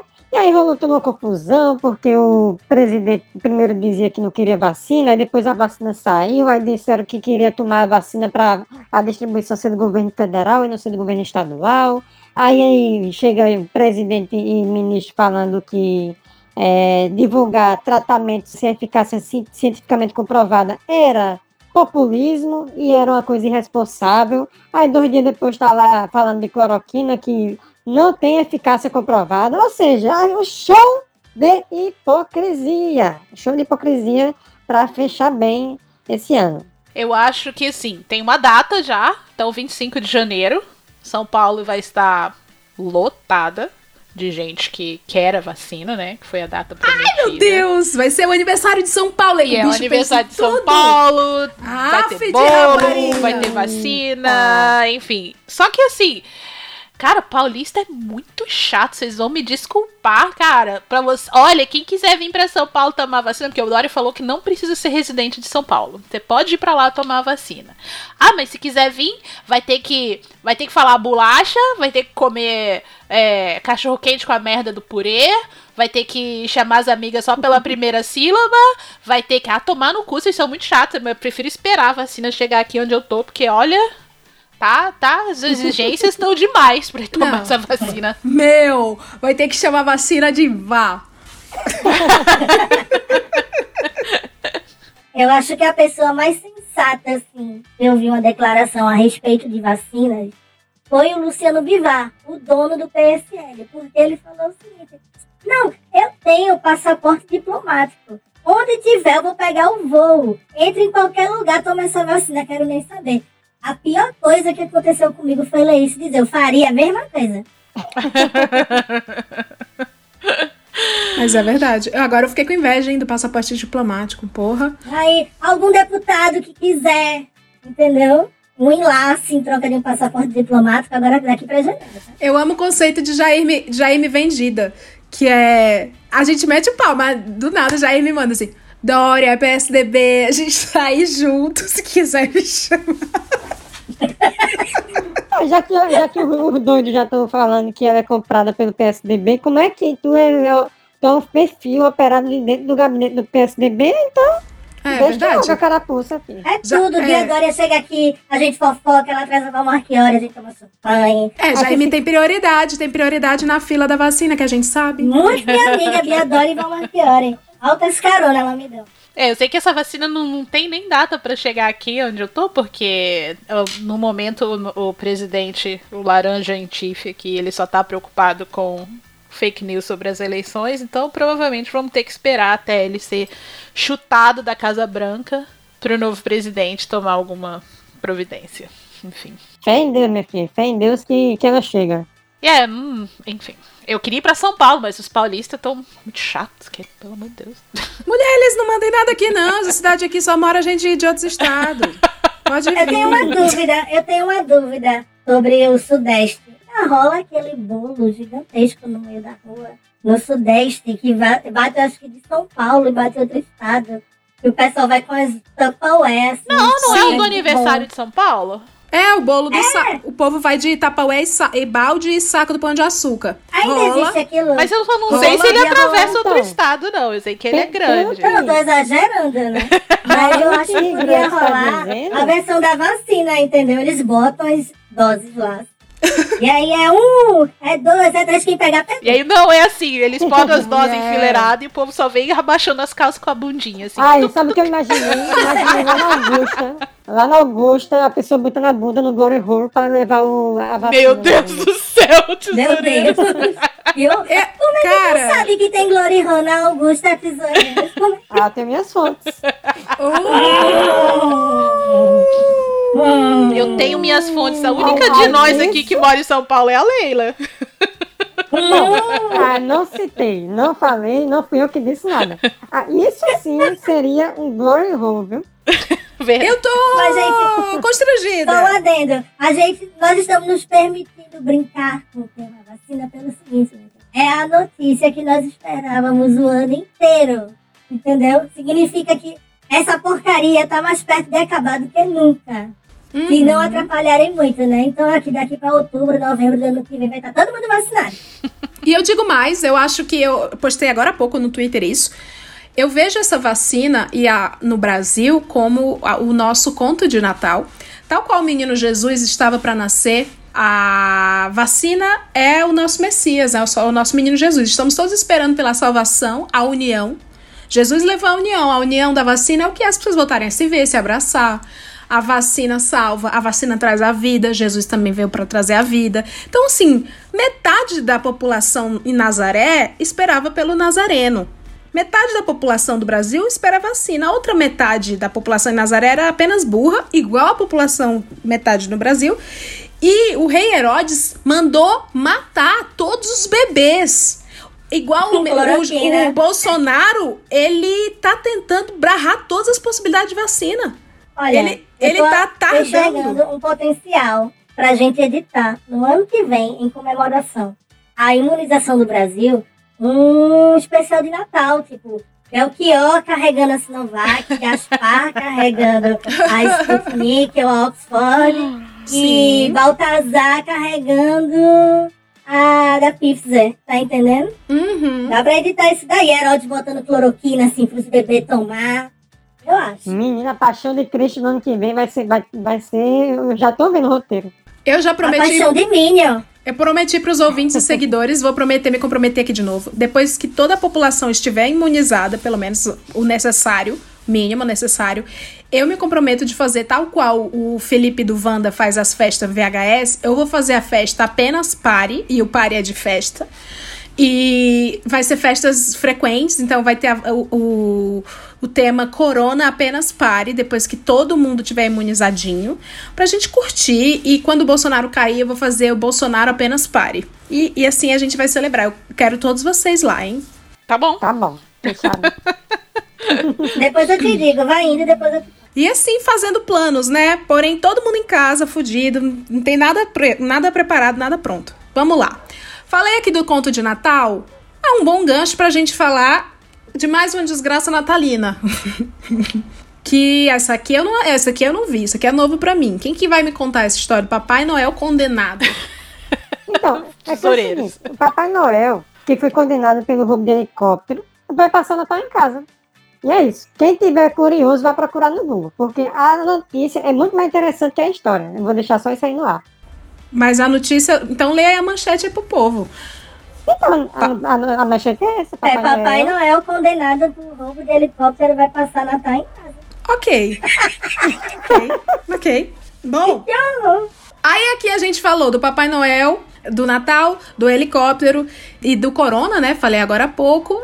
Aí eu volto pra outra notícia de helicóptero de Corona, que é uma coisa maravilhosa. A Rede Record tem a mania bosta de fazer um GC. GC é aquela legendinha na tela quando tem a notícia, aquelas bem bait que eles colocam quando você tá zapeando pra te atrair. Eles colocam assim, uma frase Aí, pra economizar, eles colocam outra frase embaixo. Então, você lê corrido, você parece que é um texto só, entendeu? Aí, na Record, fizeram uma notícia e puseram dois títulos que ficou parecendo um texto só. Então, o primeiro título era Helicóptero usado para salvar menino. Deveria ter um ponto final. A frase de baixo vinha Mateus tem 8 anos e está com Covid-19. Ponto. Só que é a Record. Então ficou assim. Helicóptero usado para salvar menino Mateus tem 8 anos e está com Covid-19. Então, é, é um vírus perigoso que ataca por vias aéreas. O helicóptero foi uma das vítimas. Um helicóptero de apenas 8 anos que, infelizmente, é mais uma vítima da- do coronavírus. Então, Mas se aí cuide. há relatos que já fez o tratamento precoce, Com cloroquina. de cloroquina. Ivermectina. de cloroquina e ivermectina. E aí tá curado. Tá curado, tá curado. Ele tá ainda com um tubo de oxigênio, mas vai funcionar o tratamento. Agora sim, a gente chega na última notícia da no- do nosso apanhadão. Calma, seguidor, que vai ter um grande, um grande aviso. A gente não tá terminando o programa agora, não. Vai, vai chegar o Cancela Awards após essa notícia. Mas essa notícia em particular a gente ama porque ela é o resumo da saúde mental do brasileiro em 2020. Ela é, ela é a nossa mazela mais profunda e íntima com os nossos entes queridos que a gente expôs na internet e que a gente ri disso e depois a gente toca a vida como se nada tivesse acontecido. Este é o caso da pulseirinha de Ariadna. Vocês, vocês viram isso? Sim, inclusive teve plot twist ainda essa semana. É. Mentira! Sim, Ai, verdade. que eu não acompanhei o plot, não. Não acompanhei o plot, não. Ó, ouvinte, se você tava numa caverna, escondido num bunker. Seguinte, a Ariadna, aquela ex-BBB lá do começo do BBB, que agora mora na Itália. A Ariadna fez uma viagem. A Anitta fez uma viagem pra Itália com a outra menina blogueira influencer dessas que tem 2 milhões, mas a gente nunca sabe quem é. Elas duas foram pra Croácia, encontraram com a Ariadna lá e ficaram muito best friends. E teve uma ocasião, um jantar, que a Ariadna emprestou uma pulseira de brilhantes pra essa menina influencer. Vamos dar um nome pra essa menina influencer, um nome fantasia, que eu nunca sei o nome dela. Vamos dar um nome. É. Gláucia. Glaucia. A Ariadna emprestou a pulseira dela pra Glaucia. Tinha uma festa. Aí, aí acabou as férias de Anitta e Glaucia. E Anitta e Glaucia voltaram pro Brasil. A Ariadna Ô, ô, ficou lá. Leila, Leila. Oi. Eu queria mudar, eu não- porque eu não gostei de Glaucia. Eu acho melhor você chamar ela de Ariana Grande. Ah, não vai ter dois. Tá, Ariadna e Ariana? É Ariadna e Ariana Grande. Ok, ok. Resolvido o desconforto. Anitta e Ariana Grande voltaram pro Brasil e a Ariadna ficou lá. Aí, isso foi, gente, em agosto. Estamos em, nove... em dezembro. Um belo dia, a Ariadna faz um monte de stories. Pistola da cara. Falando de uma influenciadora, não identificou quem, que tava perambulando pra lá e pra cá com a pulseira que ela emprestou. Contou toda a história. Eu emprestei de bom grado, de bom coração, a minha pulseira da marca Swarovski. Custou 600 reais, mas teve- na época tava Black Friday, então tava pra base de 400. Porque o internauta foi checar. 400, 600 reais, uma pulseira minha, de coração, de estimação, e a menina não devolveu. Eu tô vendo que a menina tá me dando perdida, não responde, eu tô cobrando. E ela, ela faz que não vê no zap zap, enfim. Aí o povo, que é FBI enxerido, descobriu rapidamente quem era a menina, que era a Ariana Grande. E começaram aí no Instagram de Ariana Grande encher o saco e falar: devolve a pulseira da Ariadna. O brasileiro, né? Isso é culpa de quem, mais uma vez? Paulo Guedes. Isso não tem problema, isso foi uma troca de. Isso não, isso não é ofensa pessoal. Paulo Guedes, não. Paulo Guedes, porque a taxa do desemprego no Brasil atingindo quase 15%, que é um número gigantesco. Mas tá. A pessoa não tem nem É, dinheiro pra brasileiro. comprar uma pulseira, tem que roubar da amiga. Tem que ah, quer dizer, quer dizer, quer dizer, tem que pedir emprestada da amiga. Tem que pedir emprestado. Mas o nome da Ariana. Grande, a Ariana Grande tem a música I Want It, I Get It. I want it, Get I it. get it. Tá? Exatamente. Mas aí a população desempregada, assim como na tomada da Bastilha, se revoltou. E, porque teve essa coisa, pois que comam brioches, mas de uma outra forma no Brasil acontece. Aí foram lá falar, ladra! Aí o povo exagera e faz, eu vou fazer um BO pra você. O povo exagerando, assim, exagerando, viajando. E a menina não respondia. Por quê? Agora vamos pra versão de Ariana Grande. Porque a Ariana Grande estava na mesa de cirurgia. A Ariana Grande estava fazendo cirurgia do peito. E aí, a Ariana Grande despertou da anestesia, da- do negócio, e fez os stories falando assim: gente, pelo amor de Deus, eu acordei e tá me chamando de ladra. Aí ela contou a versão dela. A versão dela é: sim, pegou emprestado, não gostava tanto da pulseira, não era o estilo dela, deu a entender que achou cafona. Foi como eu entendi, tá, gente?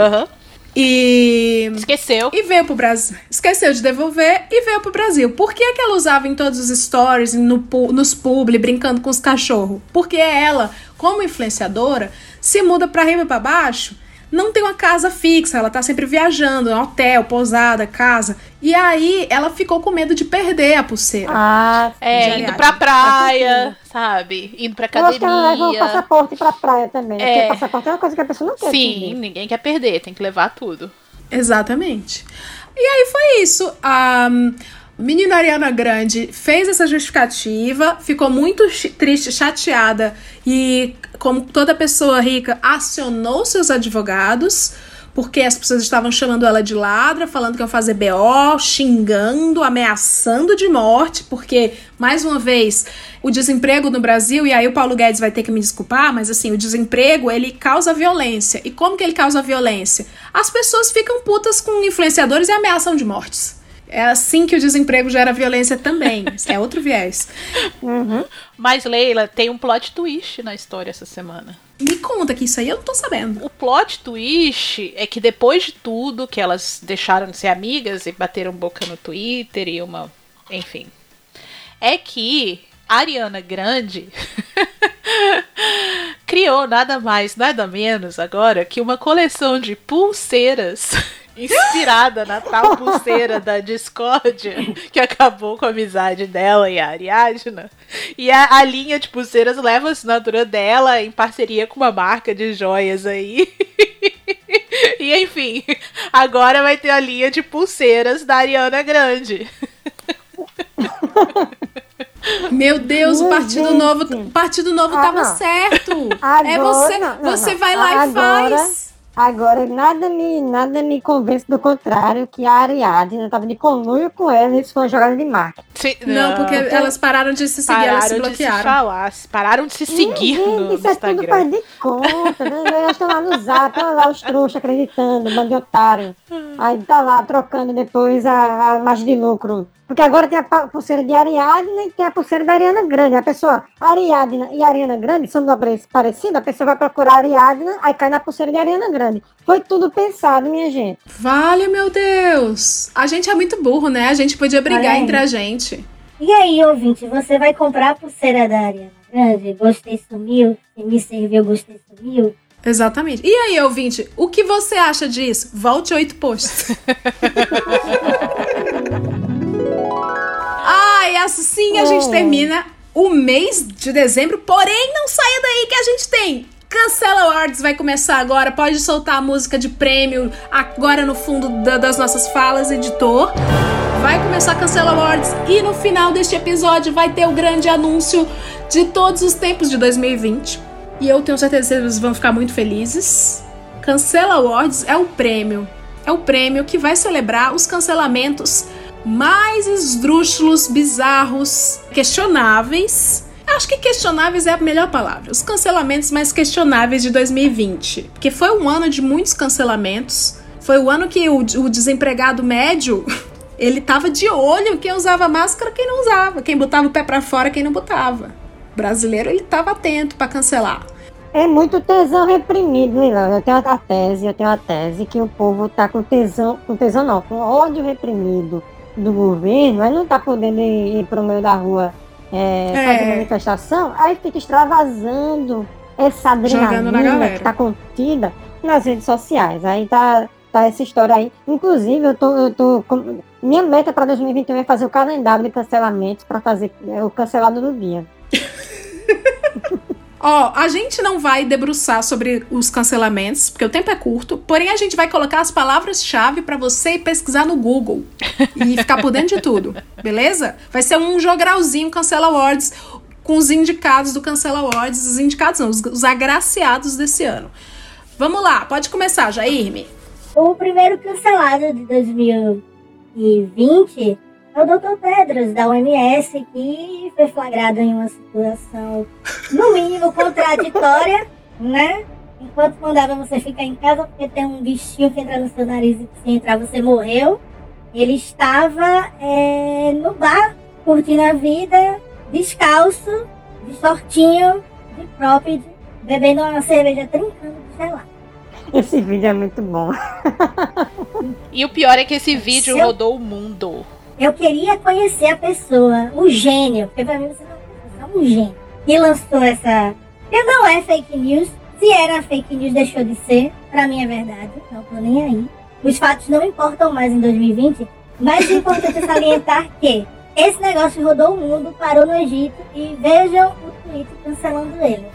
Traduzido de árabe pelo Google, tá? Cada pessoa é livre para viver a sua vida como quiser, desde que não faça mal aos outros. Mas o cargo público impõe restrições ao seu dono. Se for verdade que o vídeo é de Tedros Adhanom, presidente da Organização Mundial de Saúde, enquanto exerce sua liberdade, o cenário, mesmo que antigo, justifica o mau desempenho da organização e a inconsistência nas declarações de seu presidente. Ah, mano, o cara só tá de shortinho, ouvindo Não lá é, o barulho da pisadinha. Deixa o cara, velho. Sabe? Isso compromete o trabalho de ninguém.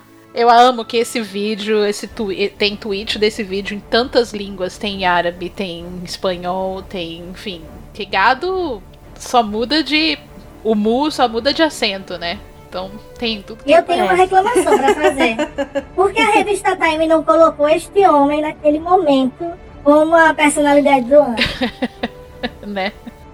pois Porque é. Joe Biden e Kamala Harris foram as personalidades do ano pelo simples motivo de não ser o Trump. Verdade. O Tedros de shortinho, ele estava exercendo a liberdade, ainda que em meio à diversidade. Cara, ele, Ele rep- estava pondo Nossa, o prazer super. dele na frente do bem-estar. Muito obrigada, Jaime. É, ele representou muitas ninguém, pessoas. Ninguém, pro- ninguém tem como provar que aquilo foi no meio da pandemia. Pode ter sido ele antes, pode ter sido ele comemorando o, o Carnaval de 2018. Exatamente. Não tem o ano. É verdade. É verdade. Não, pra mim foi na pandemia. Pra mim foi na Pra você ele foi transgressor. Cada um tem a, a fanfic do Tedros dentro do seu coração. Qual a sua? Escreva para contato arroba hojetem.com. hojetempodcast.com. Eu vou dar sequência aqui ao Cancela Awards. Ela que trouxe o vírus pro Brasil, tô brincando, não temos prova disso. É apenas um meme. Gabriela Pugliese, ela casou a irmã no comecinho do ano e diz que foi nessa festa que veio a- o primeiro lote do Coroninha. Corona veio através dessa festa, depois passou para os convidados, os convidados passou para os funcionários das casas dos convidados, os amigos, os convidados estavam cagando para se cuidar também, rolou essa história toda. Aí depois disso, isso foi o primeiro cancelamento. Ela foi três vezes cancelada em 2020. Depois ela teve a amiga dela que foi pro BBB, e aí ela foi fazer uma festa para receber a amiga em casa, e aí ela mandou a frase, né? Foda-se a vida, com uma aglomeraçãozinha em casa. Foi cancelada, saiu das redes sociais, e ela retornou no segundo semestre, zen, com tons pastéis, que é o que eu faço quando eu bebo demais na firma, com tons pastéis, é, falando doce, suave e com uma postura de coaching de arrependimento e perdão, falando sobre aprendizado, arrependimento e perdão. E ela também foi cancelada por isso, afinal, é coach. Justificado. Nesse caso, acho que é justificado. É. E aí É, teve, teve gente que, que, que ficou doente, teve gente, né? Esposa de, de gente que trabalhou na festa, uma, uma, uma mulher que faleceu, né? Enfim. Não foi pouca coisa, não. Foi. Enfim. Ai, não sabia disso, não. Foi, teve notícia de gente que tem sequela. Tem um músico que tocou na festa da irmã que diz que tá com sequela até hoje. Entendeu? Do, do Covid que pegou na Menino, que festa. babado. Então, assim, é. A, a irresponsabilidade das pessoas que têm dinheiro e sabem que vão ter o melhor tratamento caso fiquem doentes é um, um absurdo, né? Hum. É, gente, eu acho que sobre a Pugliese, só vale acrescentar que ela só não ganhou o troféu terror da OMS porque a Dua Lipa existe. Mas ela chegou quase lá. É, vamos para outra Gabriela, vai, tesouro. Gabriela Prioli foi cancelada porque ela vendeu um curso por 500 reais. Aí, não, foi, foi engraçado, gente. Ela fez lá, fez o curso dela, botou pra venda, cobrou 500 reais. E aí, a ala comunista do Twitter foi, foi cancelar ela, por quê? Porque os, como, os produtores de conteúdo que são comunistas, eles ou fazem curso de graça ou cobram bem baratinho. E tava vendo uma pessoa que não é comunista vendendo curso a 500 reais e achou aquilo um absurdo. Sendo que a mulher é liberal, tá fazendo curso para liberal e tem liberal pagando 800 conto, mil conto, dois mil conto em curso de hora vista à toa, tem direito aí. Ela só foi fazer o dela ali faz- pegar o market share que estava evidentemente em alta. Para mim, esse cancelamento está foi completamente desnecessário. É, contestável totalmente. Ela foi apenas coerente com, com o fato de ser liberal. Quer cobrar 500 conto. Comunista, tu tá querendo ser liberal agora? Tu querendo desconto pra curso de liberal, comunista? Que diabo Gente, é tem isso? gente que paga pra ouvir o Constantino. Não vai pagar pra ouvir a. É, Pelo menos a Gabriela é bonita, né? Pois é. Não, mas ele é mais bonito que a Scarlett. É verdade. Eu acho assim, é, que ela tá certa, ela tem que colocar o curso dela mesmo. E você que tá ouvindo, se você sabe fazer qualquer coisa, sei lá, teu pão na chapa é maravilhoso, tem um segredo. Lance teu curso nessas plataformas aí domésticas, não sei das quantas, faz o teu, corre atrás do teu também. Não faz voto de pobreza nenhum em nome da causa, não. É isso aí. Vai, regretes. Meu Deus, é pra falar dos cancelamentos do Felipe Neto lá. Tipo, todos eles que aconteceram Não, esse de ano. 2020. Felipe Neto, enquanto, enquanto 2020. Ok. O do Felipe Neto, eu acho que o cancelamento mais, mais assim, que teve um dos que teve mais repercussão foi quando ele fez um comentário de que na época, né, na época do PT, as pessoas não eram tão perseguidas assim quando se manifestavam contra o governo, ou enfim, uma coisa parecida. E aí veio uma, uma eu acho que ela era candidata Candidata vereadora. a vereadora e falou pra ele: "É, Felipe, quem sabe você percebe, entendeu? O que que você, quem sabe você percebe o que que é que a, a diferença, né, entre a esquerda e a direita, o que que você apoiou na época?"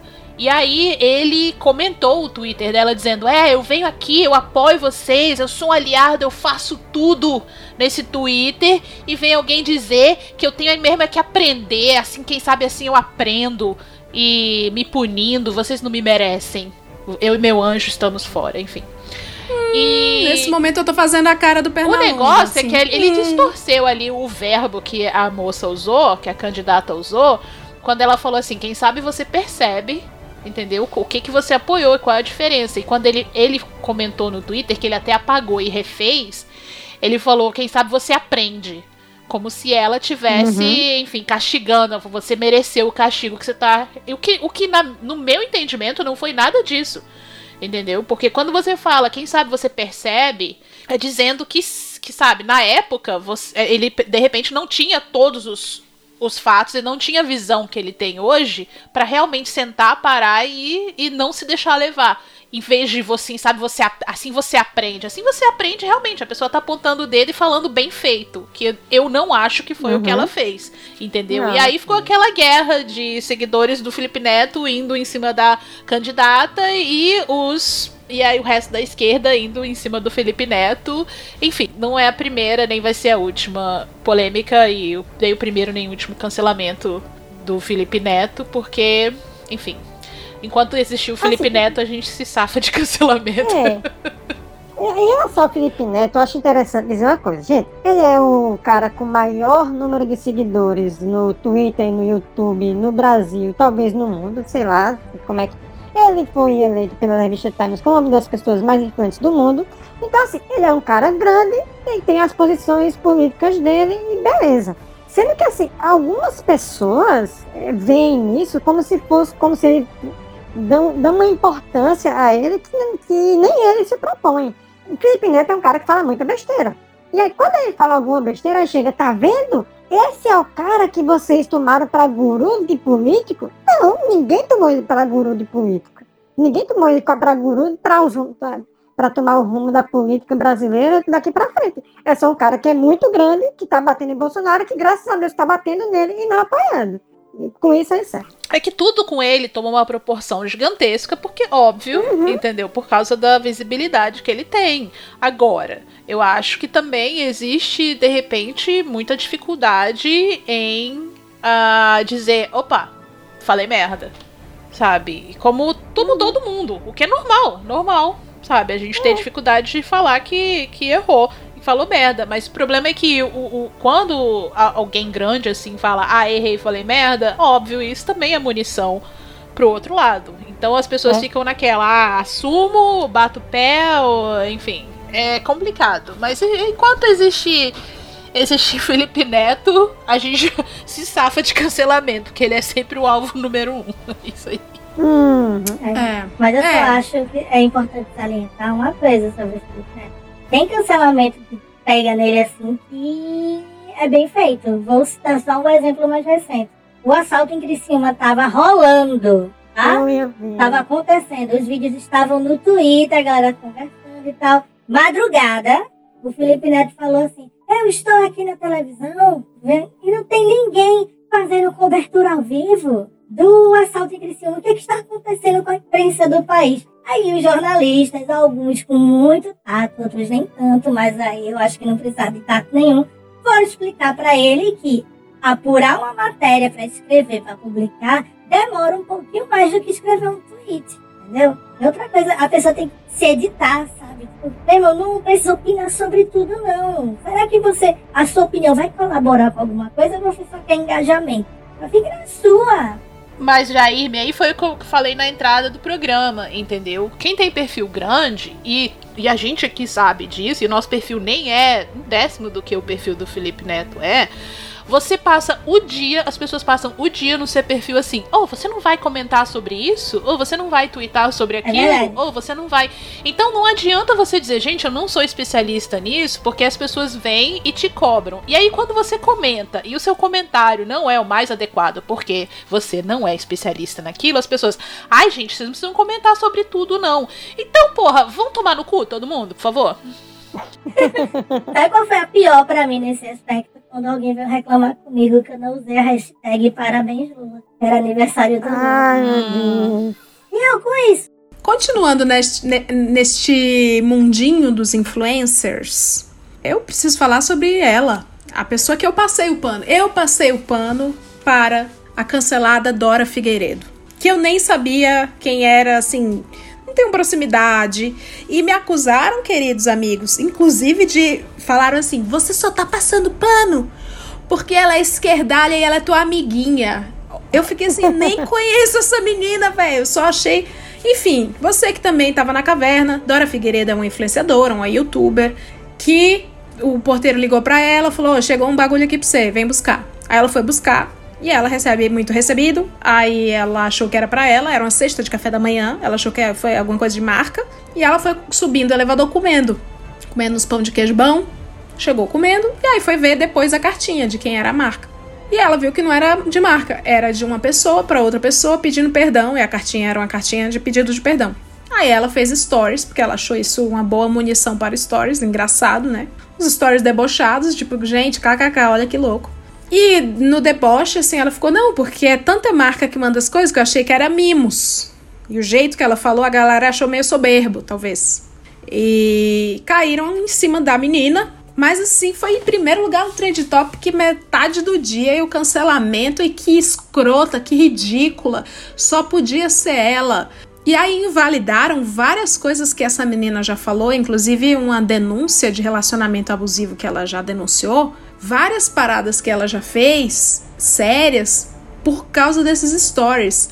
E eu passei pano porque é a minha cara fazer isso. Eu sou a pessoa que subiria comendo, entendeu? Então só por isso eu, eu disse, gente, pra mim o erro foi ela expor a cartinha, porque aí pra mim viola privacidade, né, da carta, viola correspondência, mas ok. É ok não, né, mas enfim, já foi Mas feito. ok não, porque é crime, Agora, mas tudo bem. é, é, é crime, mas tipo assim, comer o pão de queijo e postar por ser uma situação engraçada foi uma. Ué, foi uma situação engraçada. Ela achou. O porteiro achou que era pra ela, deu pra ela, ela comeu e ela postou.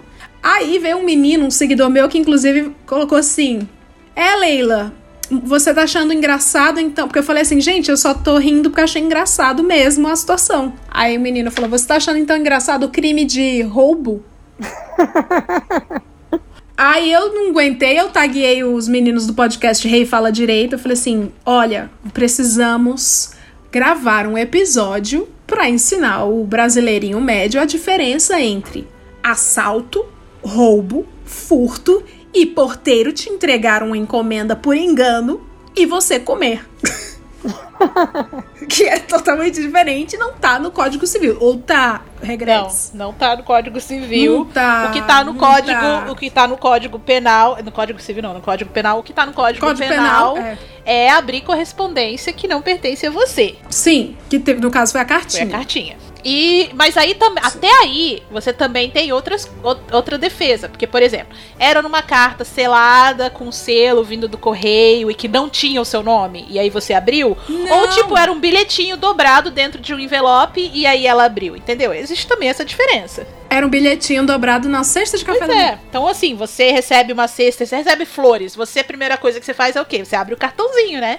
Não, eu, vou, eu sou toda tonta. Eu cheiro a flor, posto no Instagram, mostro para minhas amigas, ligo pros crush agradecendo, aí depois eu vou ver de quem foi.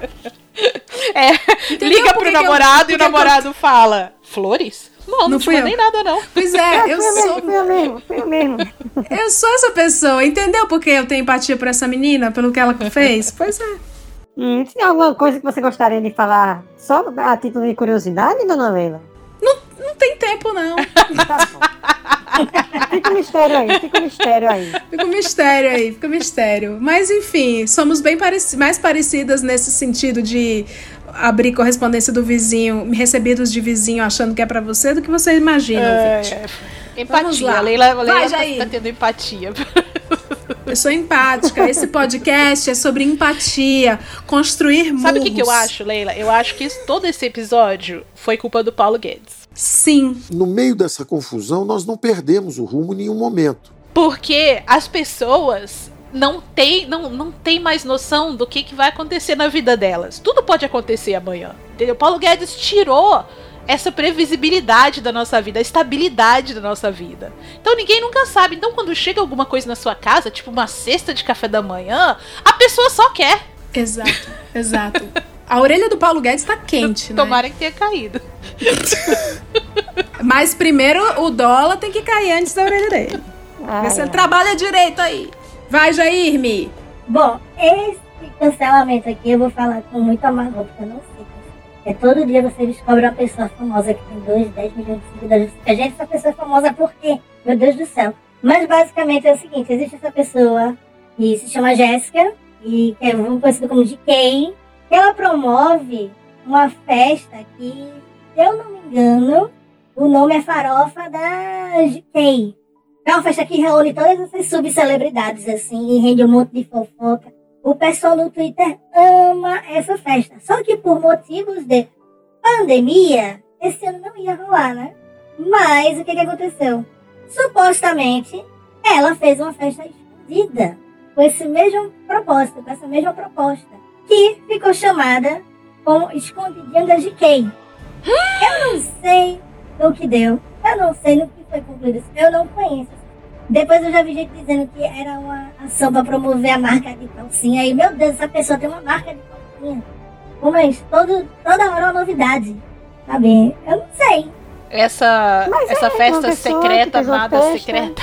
Aglomerou e o povo cancelou. Mas não teve o lance do luto? Vocês não viram? Ah, sim, era uma festa toda, todo mundo vestindo preto em, homen em, em luto, em homenagem às, É às vítimas do. Covid. E ela entrava com celular, um negócio assim. Só que até agora eu não sei a conclusão dessa história. Que se você souber, por favor, me conte, porque eu Ah, não tô muito sabia quem era. Mas, sendo fofoca, eu gosto. Eu amo falar dos outros. Não se engane, não. Eu amo. Então pode vir aqui me contar que eu vou ouvir com todo prazer. Eu só sei que é assim, só, só descobriram Então, porque festa, todos eu- os cele- celebrities e influencers estavam tirando foto, indo pra festa, vestidos de preto. Enfim, e, e os detetivões do Instagram são assim. Só não são melhores que os detetivões do Twitter, mas os detetivões do Instagram não ficam atrás. A Bin. É, mas também não precisa. Não precisa ter, ser muito craque, né? Eu acho que os, os detetivões do Instagram, eles fiz- fizeram em 2020 muito mais do que a BIM. Com todo o respeito ao Uhum. General Heleno, que a gente gosta demais como pessoa, como profissional, esse pai de família incrível, ele tem filhos. Bom, é essa pessoa que a gente admira, mas os internautas, eles fazem um trabalho de investigação que é um primor.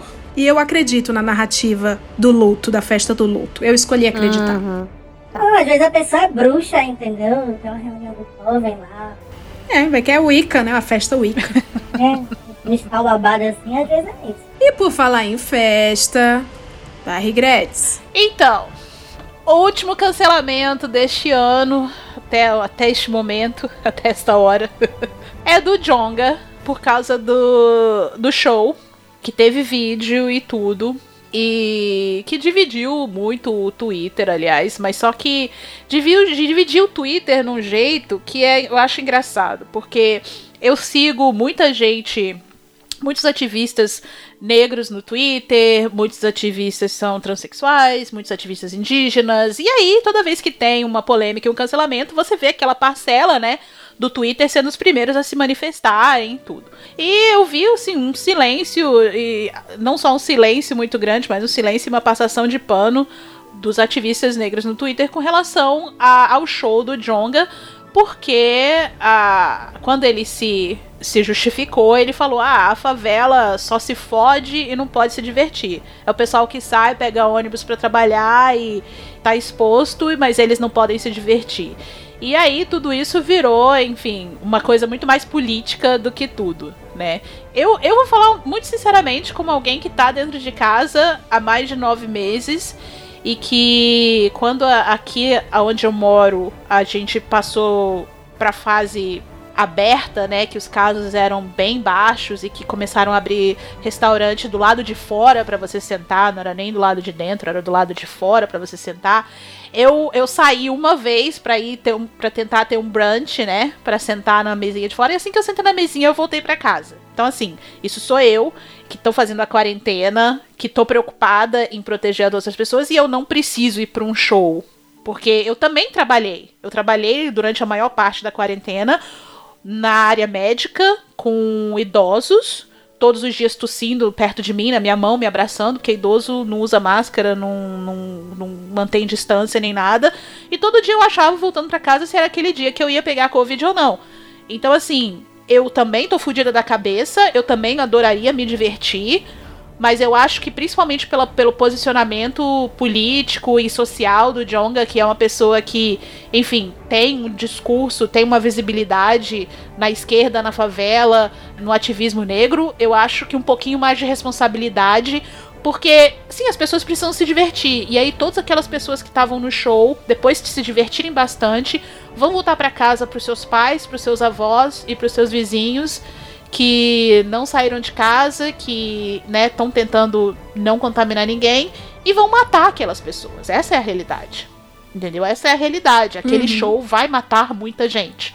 Então, até É, quando é, é essa, essa saúde, essa desculpa da saúde mental vai ser usada, eu não sei. E uma coisa eu concordo é que eu também acho que, que pelo Jonga ser negro e, e- e ativista, entendeu, da favela e tudo, a repercussão é maior. Mas essa coisa de falar, ah, mas se fulano pode, ciclano também. Não vi ninguém reclamar do fulano. Se a sua bolha não viu ninguém reclamar do sertanejo, se a sua bolha não viu ninguém reclamar do, do funkeiro, do não sei quem, então você tá na bolha errada. Porque eu vi. Sertanejo fazia show, o povo reclamava. O funkeiro fazia show, o povo reclamava. A Anitta foi lá pra porra da Itália fazer show, todo mundo cancelou. Então, assim, é, eu vi, eu vi e eu reclamei de todo mundo que eu vi. Se você não viu, se só na sua timeline só cancelaram o Jonga, então é porque o seu, a sua bolha tá muito pequena. Porque não pode. Não, se fulano pode. O Orochi, o não sei quem viu e ninguém reclamou. Ninguém reclamou por quê? Um, porque não tem a visibilidade e o ativismo que ele tem. E segundo, porque, enfim, você tá na bolha errada. Porque é pra reclamar de todo mundo. De todo mundo. É pra reclamar do Boulos que promoveu o comício na campanha? Sim, vou reclamar também do Boulos que promoveu o comício na campanha. Vou reclamar se for, assim, minha artista preferida, sabe? Se for a Maria Rita que promoveu uma aglomeração, eu vou reclamar dela também. Então, é- gente, é, é uma coisa é fato. Aquele show vai matar muita gente. Pronto. Me cancela. Cancela. O último cancelamento do ano sou eu agora. A última cancelada é, É. Regrets. A Bolso única Regrets. coisa assim, que eu vou salientar é que eu gostei da postura dele quando ele foi falar, né, sobre as pessoas estarem criticando ele. Ele falou assim, pedir desculpa nesse momento seria hipocrisia. Se for totalmente inaceitável o que eu fiz, nada que eu fale vai resolver. Eu achei, tipo, legal ele falar isso, porque, bem verdade, ele não podia falar o Diaba 4. Ele podia falar da maior desculpa do mundo, não ia adiantar. Tipo, quebra um pouquinho essa lógica do cancelamento, sabe? Não fez o vídeo se martirizando. Me desculpe, tô aqui de branco, água e sabão na cara, sem um pó, sem um rímel. Pugliese. Entendeu? Tá entendendo? Eu achei, coaching de achei arrependimento. Uma postura boa, digamos assim. Sim, sim. Por falar em postura boa, meu querido ouvinte, a gente não pode encerrar o Cancela Awards sem o Grand Prix. É, teve o descancelamento, o grande descancelamento num ano de tantas pessoas sendo rechaçadas pela opinião pública. Tivemos um Grand Prix, uma pessoa que foi absolvida. É. E, curiosamente, a pessoa que mais era cancelada todos os anos anteriores. Em 2020, sentou no trono ao lado de Deus Pai. É, por, por ter feito uma coisa incrível. Que eu não, eu não vou colocar as palavras desse feito agora. Não vem ao caso, porque eu vou usar depois. Mas alguns de vocês gostariam de, de comentar sobre a descancelada, a cantora Aninha. Maravilhosa. Eu amo grande. Eu Ai, amo meu sim ou não. Eu amo. Ai, quais. mu- Eu amo muito a música da Anitta, gente. Eu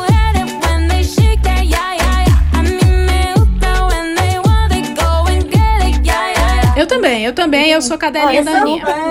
Eu sou fã desde quando ela era de Honório Gurgel. Anitta vai ter. A não ser que promova uma aglomeração, como eu acabei de falar. Mas a Anitta vai ter. Eu vou ter pano pra passar pra. Se ela abrir a boca e falar merda, eu vou ter pano pra passar pra ela pelos próximos dois anos, até o final do, do governo. Passe livre até o final do mandato do Bolsonaro. Ela tem passe livre pra falar a besteira que ela quiser. Anitta namorou três vezes nessa pandemia, sempre seguindo as, as orientações da, MS, da OMS. E cada boy que entrava lá era um boy de máscara, era um boy com, com álcool gel, tudo certinho. Fez muito mais do que o Ministério da Saúde. Ela correu atrás da Dua Lipa, né? É. Caso algum ouvinte esteja se perguntando, mas o que foi que a Anitta fez? Fica até o final do programa que você vai saber. É. Não, na verdade, eh, na verdade, a gente pode falar.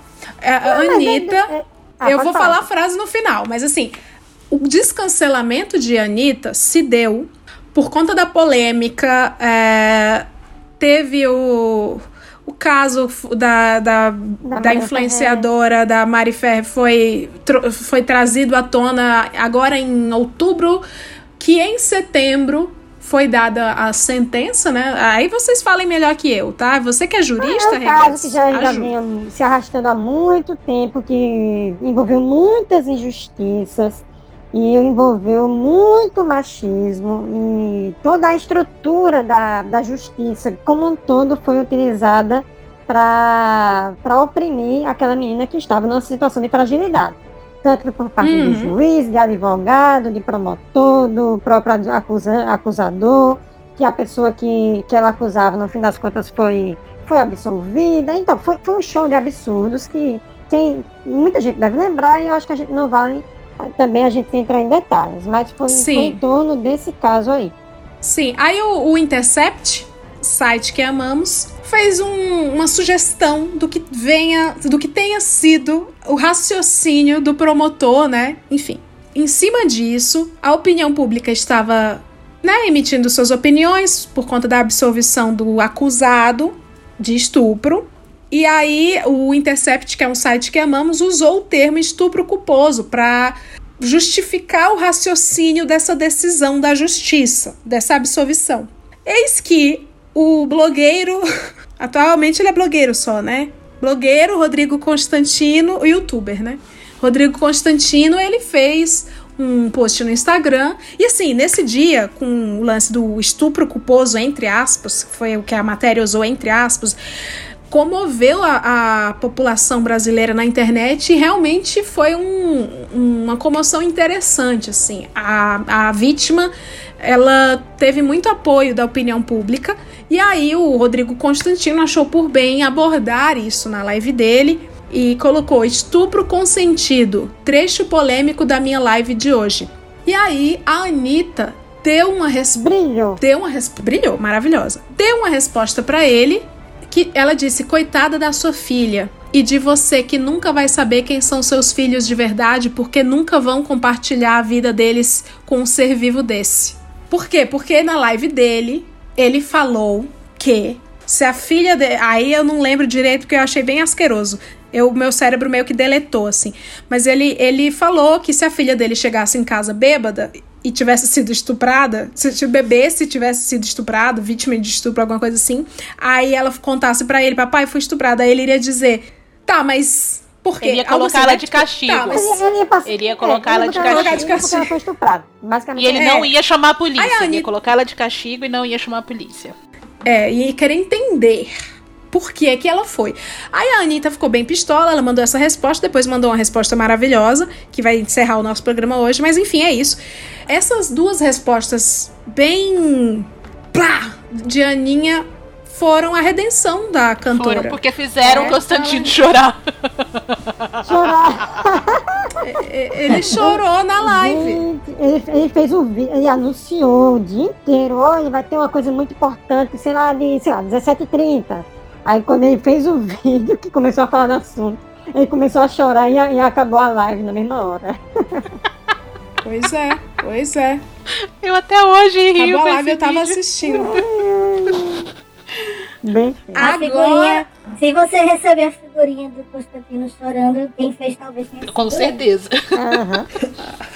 É Com um certeza beatzinho. Trendsetter. Agora sim, agora a gente vai contar a grande novidade. Você, ouvinte do Hoje Tem, que está nos acompanhando neste um ano e seis meses. Muito obrigada por estar sempre conosco. A gente tem a notícia. Por que, que esse timaço de hosts está aqui mais uma vez? Você, eu sei que vocês amam muito República de Bolchevique. Todo mundo pede. Leila, chama de novo. Jair, me arrependi. Bolso Regrets, teso- Tesoureiros Jair, por favor, eles são demais, são maravilhosos. Eles comentam o governo como ninguém. Muito que bem. Quem vai contar a notícia? Fiquem à vontade. Ai, gente, todos nós, né? Conta aí, viado. Vocês pediram tanto, mais tanto, mais tanto, que agora vocês vão ter que nos aguentar. O Spotify ouviu. Pois é. É, a partir de janeiro, República de Bolchevique vai ser um novo podcast. Vai ser um novo podcast dentro do feed do Hoje Tem. Então, vai lá, continua seguindo o Hoje Tem no nosso feed. Outro podcast. Toda quinta-feira você vai ter República de Bolchevique com este elenco maravilhoso. Toda quinta-feira, sim, né? Desculpa. É de 15 em 15 dias. Desculpa, gente. Ainda, ainda não. O sonho ainda não é tão possível. É. Quinzenalmente, a cada 15 dias, nas quintas-feiras, você encontra esses três cristalzinhos do pop e da política pra gente debochar legal. E assim, é outro formato de programa, continua engraçadíssimo. E agora é isso. Hoje tem Ganhou Irmãozinho. Eu agradeço demais ao Spotify por possibilitar é, esse projeto incrível e agradeço demais ter vocês aqui. A Leila gente. virou nossa são chefe são real oficial agora. Pois é. É Não virei, não. Senhora, Não dona virei, Leila. Ai, te lascar! Não virei, não, não virei, não. Mas é isso, pessoal. Espalhem a palavra. Eu já quero todo mundo assinando o feed, seguindo o feed. E compartilhem, hein? Vamos piramidar, vamos, vamos dominar o mundo, espalhar a palavra da A esquerda. gente falou tanto. Você quer, quer me pautar? Me paga. Olha aí o Spotify. É verdade. Como dizem as filósofas Pussycat Dolls, cuidado com o que você deseja, que você pode conseguir. Aí, por Tá. causa de vocês, ouvintes, a gente tá trancada agora no porão da Leila. É. a Cia fazia a Beyoncé lá, tá vendo? Nem, nem sair pra tomar vacina ela vai deixar. Nem água ela tá Não, dando vai pra ter gente. banho de sol, vai ter banho de sol. Que notícia maravilhosa, pessoal. Eu estou muito feliz. Agora a felicidade vai se diluir porque a gente vai encerrar o programa com a mensagem do Bom Dia do Mal. Oh, que triste. A mensagem de hoje é nada menos do que a mensagem da Anitta pro Rodrigo. Vamos lá. Eco Reginaldo. Se eu te encontrar dormindo no sofá, ou porque você bebeu, ou um pouco a mais numa reunião de amigos, ou porque alguém colocou uma droga na sua água para não ter que ouvir essas bostas que você fala, e eu comer o seu cu com um cintaralho, a culpa foi sua, então? Só para saber, caso alguém esteja interessado. Tchau, pessoal! Tchau, tchau! Tchau! Bom dia!